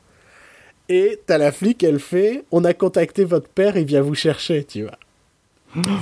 Et ça, c'est genre la dernière réplique que tu vois avec la fille. Et tu vois la fille qui regarde la flic en mode. euh, tu sais pas ce qu'elle va lui dire et ça coupe plus ou moins là sur elle. Et ça, j'ai beaucoup aimé cette petite pointe brutale et violente, quoi. En mode, euh, t'as pas fini de douiller, il y a une autre créature qui t'attend, quoi. et, et ça, j'ai trouvé ça super cool. Donc, il n'y a pas que du mauvais dans le film, et tu sens qu'il essaye de bien faire. Et après, est-ce que j'ai un réel intérêt pour un Cassab 2 Est-ce que c'est trop tard? C'est surtout trop tard en fait. bah, Surtout que la carrière de Bruce Willis n'est plus non plus ce qu'elle est, quoi. Bah c'est ce que je dis, ouais, c'est beaucoup trop tard. C'est ça fait 15 ans qu'Incassable est sorti. Est-ce que Euh, les gens ont envie d'un Cassable 2 Est-ce que c'est Bah, vraiment le film pas. que tu, que tu mates en disant putain, il faut, que je, il faut trop qu'il y ait une suite? Je crois pas. Je crois pas. Bah à la base, je pense qu'à l'époque, que- si. Ah, c'était un film de super-héros. C'était Oui, la ouais, naissance d'un encore- super-héros. Encore à l'époque, ça aurait fait sens, mais ouais, 15 ans plus tard, c'est peut-être trop tard. Bah ouais. Euh, Surtout à une époque où on a pas. trop de films de super-héros. Déjà que, déjà que des- euh, un film qui n'a rien à voir, mais je me demande si on a vraiment besoin d'une suite d'Avatar. Euh, ça fait même pas 10 ans qu'il est sorti. Ouais. Et là, ça fait ouais, ça, Ça, fait va 15 faire ans même. 10 ans qu'il est sorti. hein. Ça va faire 10 ans. euh, C'est 2000 2008 ouais, donc 2009, 2008, 2009. 2009 Enfin bref, Ça va déjà faire Et- 10 ans, putain. Incassable, ouais, ça fait, euh, je sais pas, j'ai même envie de dire presque 20 ans que lui est sorti. Ouais, non, j'ai aucun intérêt pour un incassable 2. bah, de toute façon, moi j'ai plus d'intérêt pour la filmographie de Shyamalan, donc euh, The Visit était marrant. The Visit, c'était un faux film d'horreur qui était en réalité une comédie. Sauf que tes persos sont convaincus qu'ils sont dans un film d'horreur. Enfin, c'est très bizarre comme film, mais c'est marrant. C'est débile, hein. c'est ah, c'est pipi caca, etc. Mais, euh, ouais. mais c'était marrant. Euh, je te dis, c'est pas un mec, j'arrive pas à détester Shyamalan. Hmm.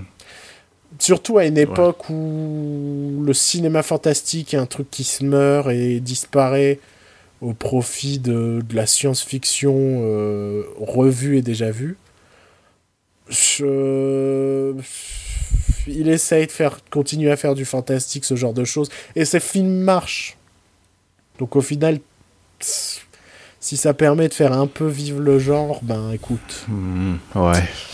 Bon, on va enchaîner rapidement sur, euh, sur Ouais, euh, Logan, parce sur que, Logan, il faut qu'on que- finisse le podcast à un moment. Ouais, on Euh, est presque à deux heures là. Ouais. Euh, Alors, Logan, de quoi, Par quoi est-ce que- commencer Qu'est-ce qu'on peut spoiler? Euh, Moi, je voudrais qu'on spoil, euh, qu'on discute euh, d'abord de ce qui arrive à Xavier, puisque c'est le truc le- Oui. le, le plus fort qui arrive le plus tôt, je dirais. Ouais. Bah, c'est de là que part la scène. Ah bah, je veux qu'on parle de cette scène de manière générale que j'ai trouvé excellent. Voilà. J'ai trouvé le truc excellent. Ouais. Euh, à un moment dans le film, il se retrouve à aider une, une, une famille afro-américaine de farmiers. De farmiers. de fermiers. Ouais. Euh, parce que, en gros, ils perdent leurs chevaux, tout ça, machin. Et, puis, ils vont les aider à rassembler les chevaux grâce au pouvoir de Xavier et tout. J'ai bien aimé le futur aussi qu'on voit dans Ouais. Logan. Ça se passe en 2029. Tu sens qu'il y a des nouvelles pas trop, technologies? mais un peu, tu vois. S'il y a des nouvelles technologies, mais c'est pas non plus. Oh, il y a des voitures volantes, il y a des, du laser partout, il y a des néons et tout. Non, c'est. Mm. Ça reste, ça reste sobre. hein. Ouais. Et, euh, et il se retrouve à aller dîner euh, chez cette famille, et c'est une scène très chaleureuse, très. C'est. la scène que je voulais voir dans la bande-annonce, celle où tu voyais le, le plan de Xavier, la petite et euh, Logan qui souriait. Ouais.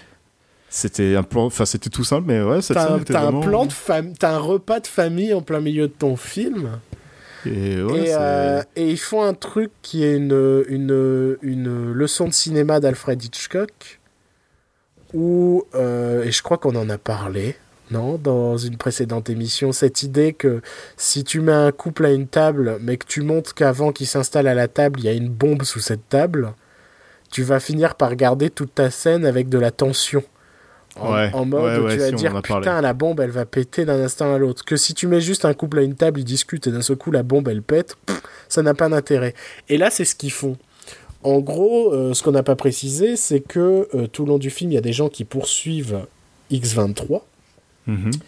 euh, qui sont plus ou moins bah, les créateurs en fait de bah oui, d'enfants génétiquement modifiés pour en créer des armes pour l'armée Ouais. et ils veulent récupérer X23. Et, et on nous introduit dans cette scène le fait qu'ils arrivent. Ils savent où ils sont, ils arrivent, on les voit arriver par une route. Et la scène du dîner continue.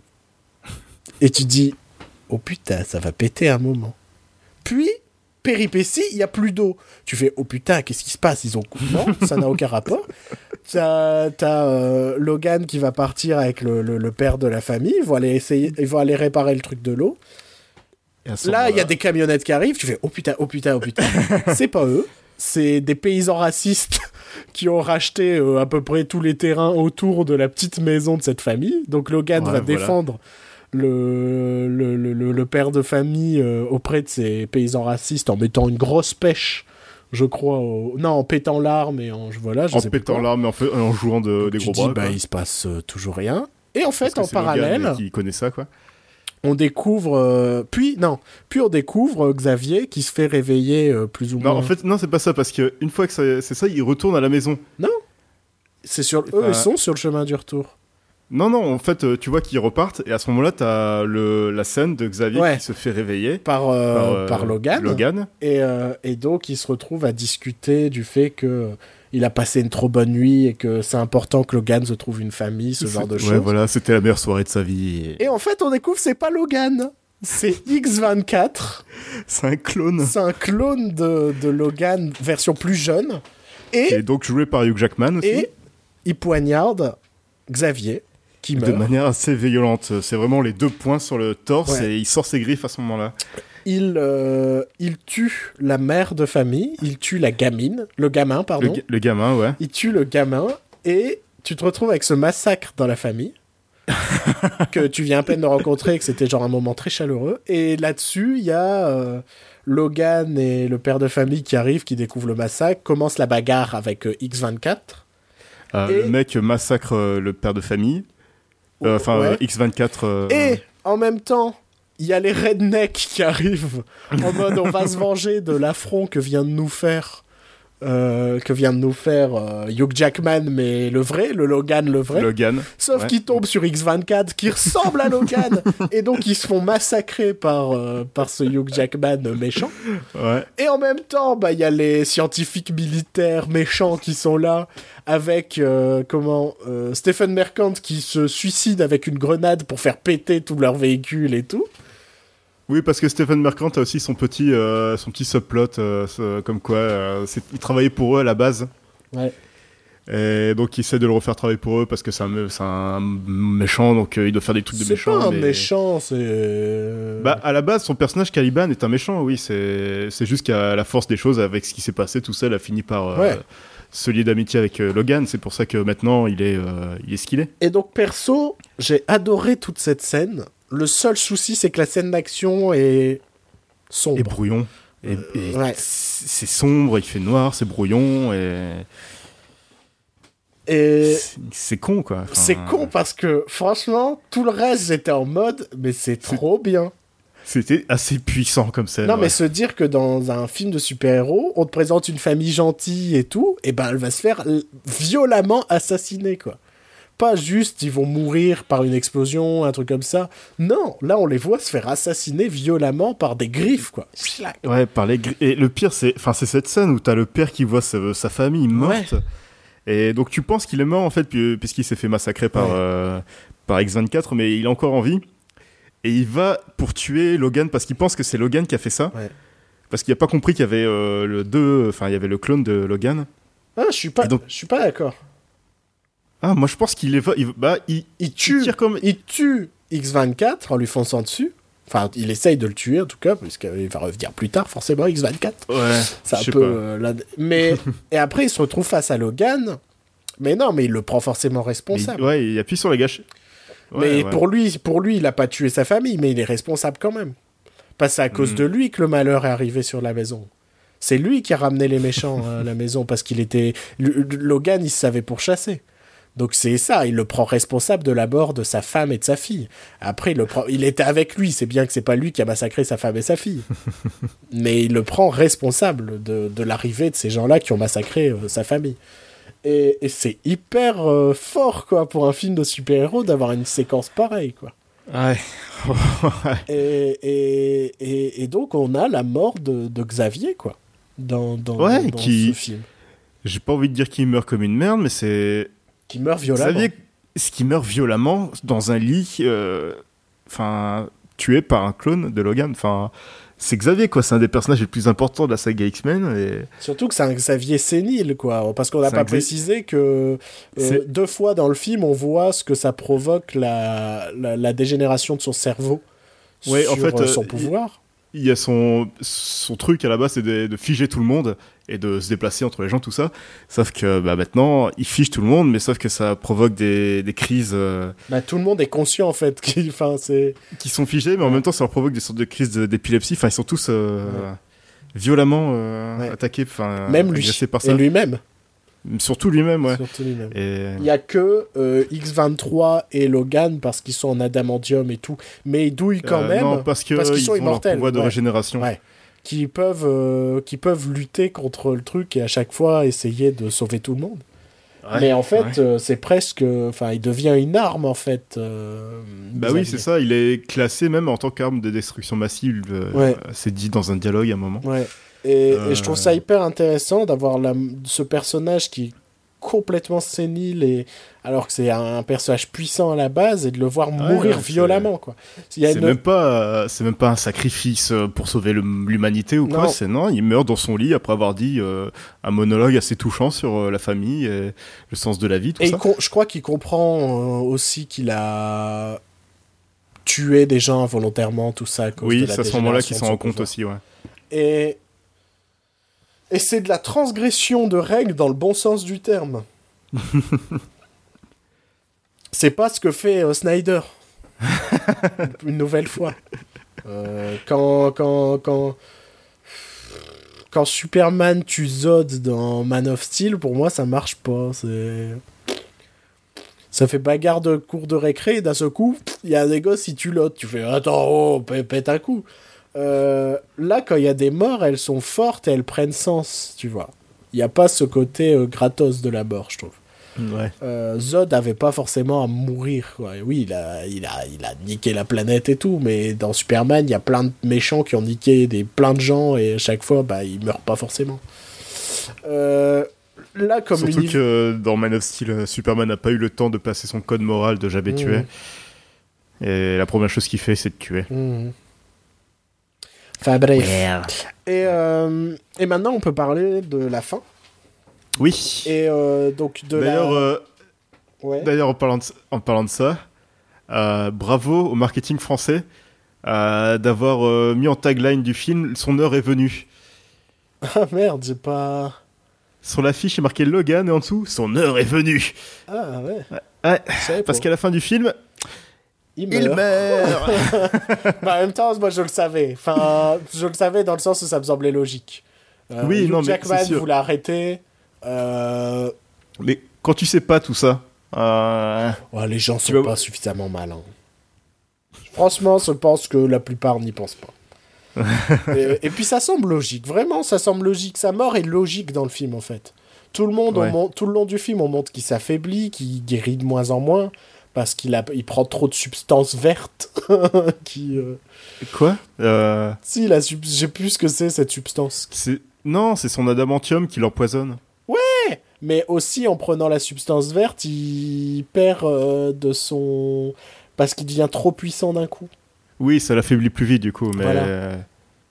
Ouais. C'est à cause de ça principalement qu'il meurt à la fin. S'il avait pas pris et qu'il est resté, qu'il partait à la fin normal, il serait mort euh, à cause de l'adamantium, mais il serait pas mort comme ça quoi. Hmm, Euh, donc on finit sur une grosse scène d'action avec euh, un peu les nouveaux X-Men qui sont des enfants et donc là on a quand même Ouais. une scène d'action qu'avec des enfants qui tuent des adultes. Et c'est une je me suis dit c'est quand même cool. C'était un côté euh, ce qui est marrant en plus avec ces gosses là, je trouve c'est ils ont un côté euh, bande de gosses des, des films des années 90 quoi. Ça Puis pouvait tue être violemment les adultes. hein. Il y en a un, Ouais. enfin, ils sont tous, euh, ils sont euh, tous ensemble dessus sur un seul mec à un moment. Ça peut, ça peut être les enfants de Hook. Il y a le gros Black avec son t-shirt à rayures. Il y a, y a tout. Mais si, mon gars, t'as pas tilté. Il y a, J'ai pas, Il y a le- enfin, j'ai pas capté. il y a le euh, latino qui, le, le- qui est l'adolescent latino qui est un peu le chef de la bande. Euh, et il y a trop ce côté groupe de gamins des films des années 90. Et moi, personnellement, j'ai kiffé vu que j'adore ça. Et, euh, et ça m'a trop fait plaisir. Par contre, moi, je suis déçu de la scène d'action finale, dans le sens où je trouve le décor lambda. Bah, c'est pas la première fois qu'on voit un décor de forêt dans un X-Men. Bah, surtout que c'est pas une forêt particulièrement jolie et elle est pas montrée particulièrement jolie. Tout le long Ouais. du film, il y a quand même un effort de décor, ne serait-ce que moi, j'adorais le, le, le- la cuve dans laquelle euh, vivait Xavier. Oui, ouais, l'anticérébro. Ouais, j'adorais, j'ador- j'adorais ce Ouais. décor. Et, et tout le long du film, il y a quand même un effort de décor. Et là, à la fin, t'as l'impression qu'ils ont tourné dans une, dans une forêt lambda, sans chercher les plus beaux spots dans la forêt pour mettre une scène de bagarre. Tu vois ce que je veux dire? Mhm. Et ce qui fait que je trouve que bah, ça ressemble à plein de scènes d'action qu'on a déjà vu dans les forêts. Ça peut ressembler à la scène d'action de, de Harry Potter 7.1, là, où euh, il court dans la forêt en se jetant des sorts, quoi. Euh, là, Ouais. c'est à peu près pareil, en fait. Ça se court dans la, forêt, dans la forêt en se balançant des, des trucs. J'ai adoré la fille. Oh ah si, il y a un pouvoir, j'ai adoré. Et la mort, elle est trop classe, où c'est une petite fille qui euh, fait de la té- télépathie, télékinésie, télékinésie, télékinésie, je crois. Et elle arrache toutes les épines d'un sapin. Ah non, elle contrôle les plantes. Elle Enfin, contrôle les plantes. euh, Ah oui, puisqu'après oui, elle fait pousser l'herbe, autant pour moi. Et, et donc elle envoie toutes les épines d'un sapin sur un mec, et j'ai trop kiffé.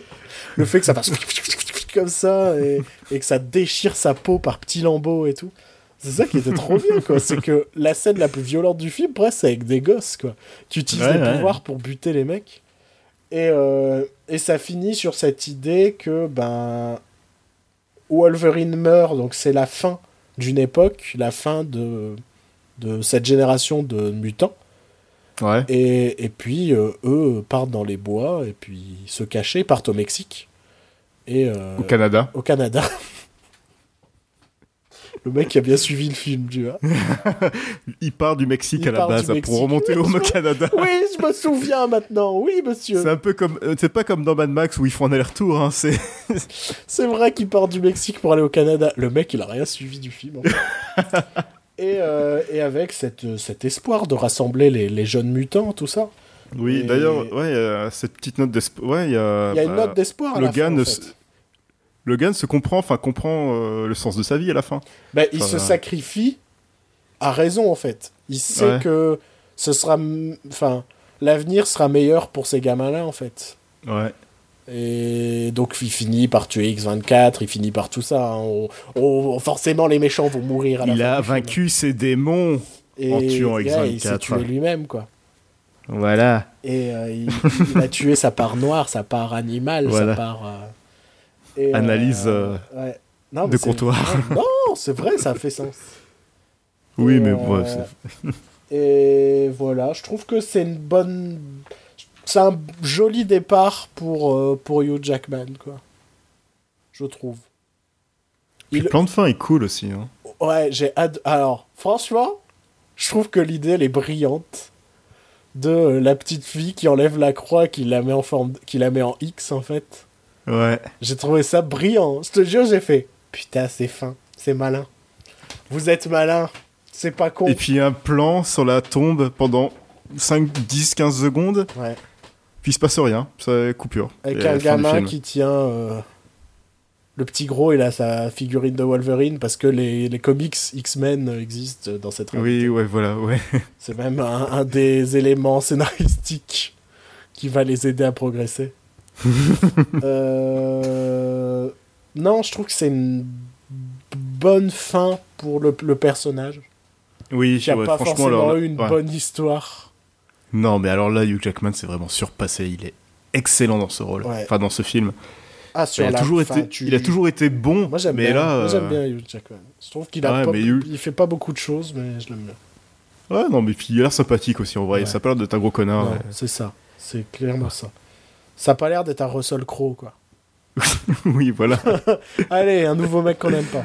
Donc, euh, bah, je le déteste pas, Russell Crowe, mais ça a l'air d'être un gros connard. mais ouais. c'est ouais, c'est tu vois, euh, je, je l'ai bien aimé dans The Nice Guys, mais je pense qu'il est assez proche de ce qu'il est dans la réalité dans The Nice Guys. tu vois. Euh, euh, non, je pense. Et puis pour euh, Patrick Stewart aussi, quoi. Ouais, oh là là là là, excellent aussi. Franchement. Euh, Ah non, mais les, le- franchement, euh, il- Patrick Stewart m'a vraiment touché dans, dans, dans, dans ces séquences où il perd la tête, quoi. Parce qu'on a toujours vu Xavier comme ce mec euh, froid, Sérieux, distant, droit, sérieux, ouais, voilà. le directeur d'école. Et, et, et, et c'est pour ça que je me dis, putain, pour un fan de X-Men, ça doit être fort, quoi. Et voir, ouais, voir Xavier d'aller de dire à Logan d'aller se faire enculer ou quelque chose comme ça. Non, puis Je de le pas, voir perdre la tête, ce serait, Oui, ce serait comme si dans. Je sais pas, dans le prochain Indiana Jones, ce serait centré sur le fait qu'il perd la tête, tu vois. Et que. Et qu'il meurt à la fin. Et que ce, soit Shia LaBeouf qui prenne la suite. Bah, je pleurerais, quoi. mais. Non, mais si on voit Indiana Jones qui meurt et tout, bah, je serais... ça me ferait quelque chose. Ouais, ouais, bah oui, bah un peu comme Han Solo quand il est mort à la fin de Ouais. Star Wars épisode 7. Bon, bah ça, c'est un spoiler d'un an et demi, mais. Moi, je serais plus triste. De toute façon, on est dans la partie spoiler. Oui, Je, voilà. je serais. Enfin, après, moi, Star Mais Wars. dans la partie spoiler de Logan, pas la partie spoiler de Star Wars. Non, on spoil tout, on s'en fout, putain. Dans la Reine des Neiges, en fait, le prince qu'elle veut épouser, c'est le méchant. c'est de la merde, regardez un peu. Euh, Mais ouais, Han Solo qui est mort Ouais. euh, dans, dans Star Wars, ça m'a. c'est comme si dans Jurassic. World 2, à un moment, il y a Alan Grant et il se fait buter. Ouais. Et dans le 3, il y a Dr. Malcolm, il s'est buté. Parce que de toute façon, ils sont en train de buter déjà Jurassic Park. Alors, on pourrait déjà tuer. Non, mais un mot. Putain, on aurait dû parler de Jurassic World 2. hein. Oui, Parce qu'ils sont en train de nous faire le Jurassic Park qu'on veut pas. Et que depuis des années, on a dit, mais faites pas cette idée, c'est de la merde. Et là, ils le font. Enfin bon, là, le podcast est beaucoup trop long. On a dépassé les deux heures, ça va pas. Non, mais en même temps, on a parlé de cinq films vraiment. Ouais, oula, putain, on n'a jamais fait ça. On n'a jamais fait ça. Je suis choqué on là. n'a jamais autant parlé cinéma. Donc, chers auditeurs, ceux qui sont restés jusqu'ici ou ceux qui sont venus nous réécouter après avoir vu le film, euh, bah écoutez, c'est bien. N'hésitez pas à partager vos avis aussi. On serait curieux de savoir si vous Ouais. avez apprécié les films qu'on vous a conseillés. Donc, euh, rappel. Rock'n'Roll, Moonlight, Transpotting 2, Split et Logan. Ouais. Et si vous avez aimé d'autres films, n'hésitez pas à nous en faire part. Ça se trouve, ce sont Ouais, des films qu'on un ira petit voir. tweet. Un petit tweet, un petit twist petit aussi, si commentaire. vous avez envie de danser avec nous. Euh, Filmez-vous. Petit en train de commentaire danser sur. Facebook. Euh, sur le site Ouais. éteindelalumière.wordpress.com. Sur le Minitel. 3615, Minitel. éteindez la lumière. Sur PodCloud. Sur Pod Radio le mardi à 6h sur le channel Beta.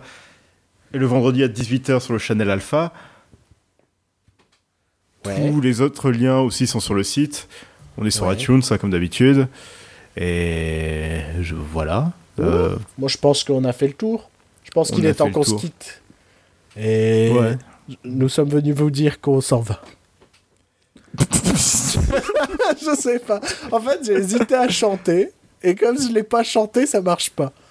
J'aurais dû faire Nous sommes venus vous dire que l'on s'en va. Non, non. ça marche non, toujours pas quand même? Non. Je pense qu'on va Bon. finir sur cette très mauvaise vanne. Voilà, c'est ça.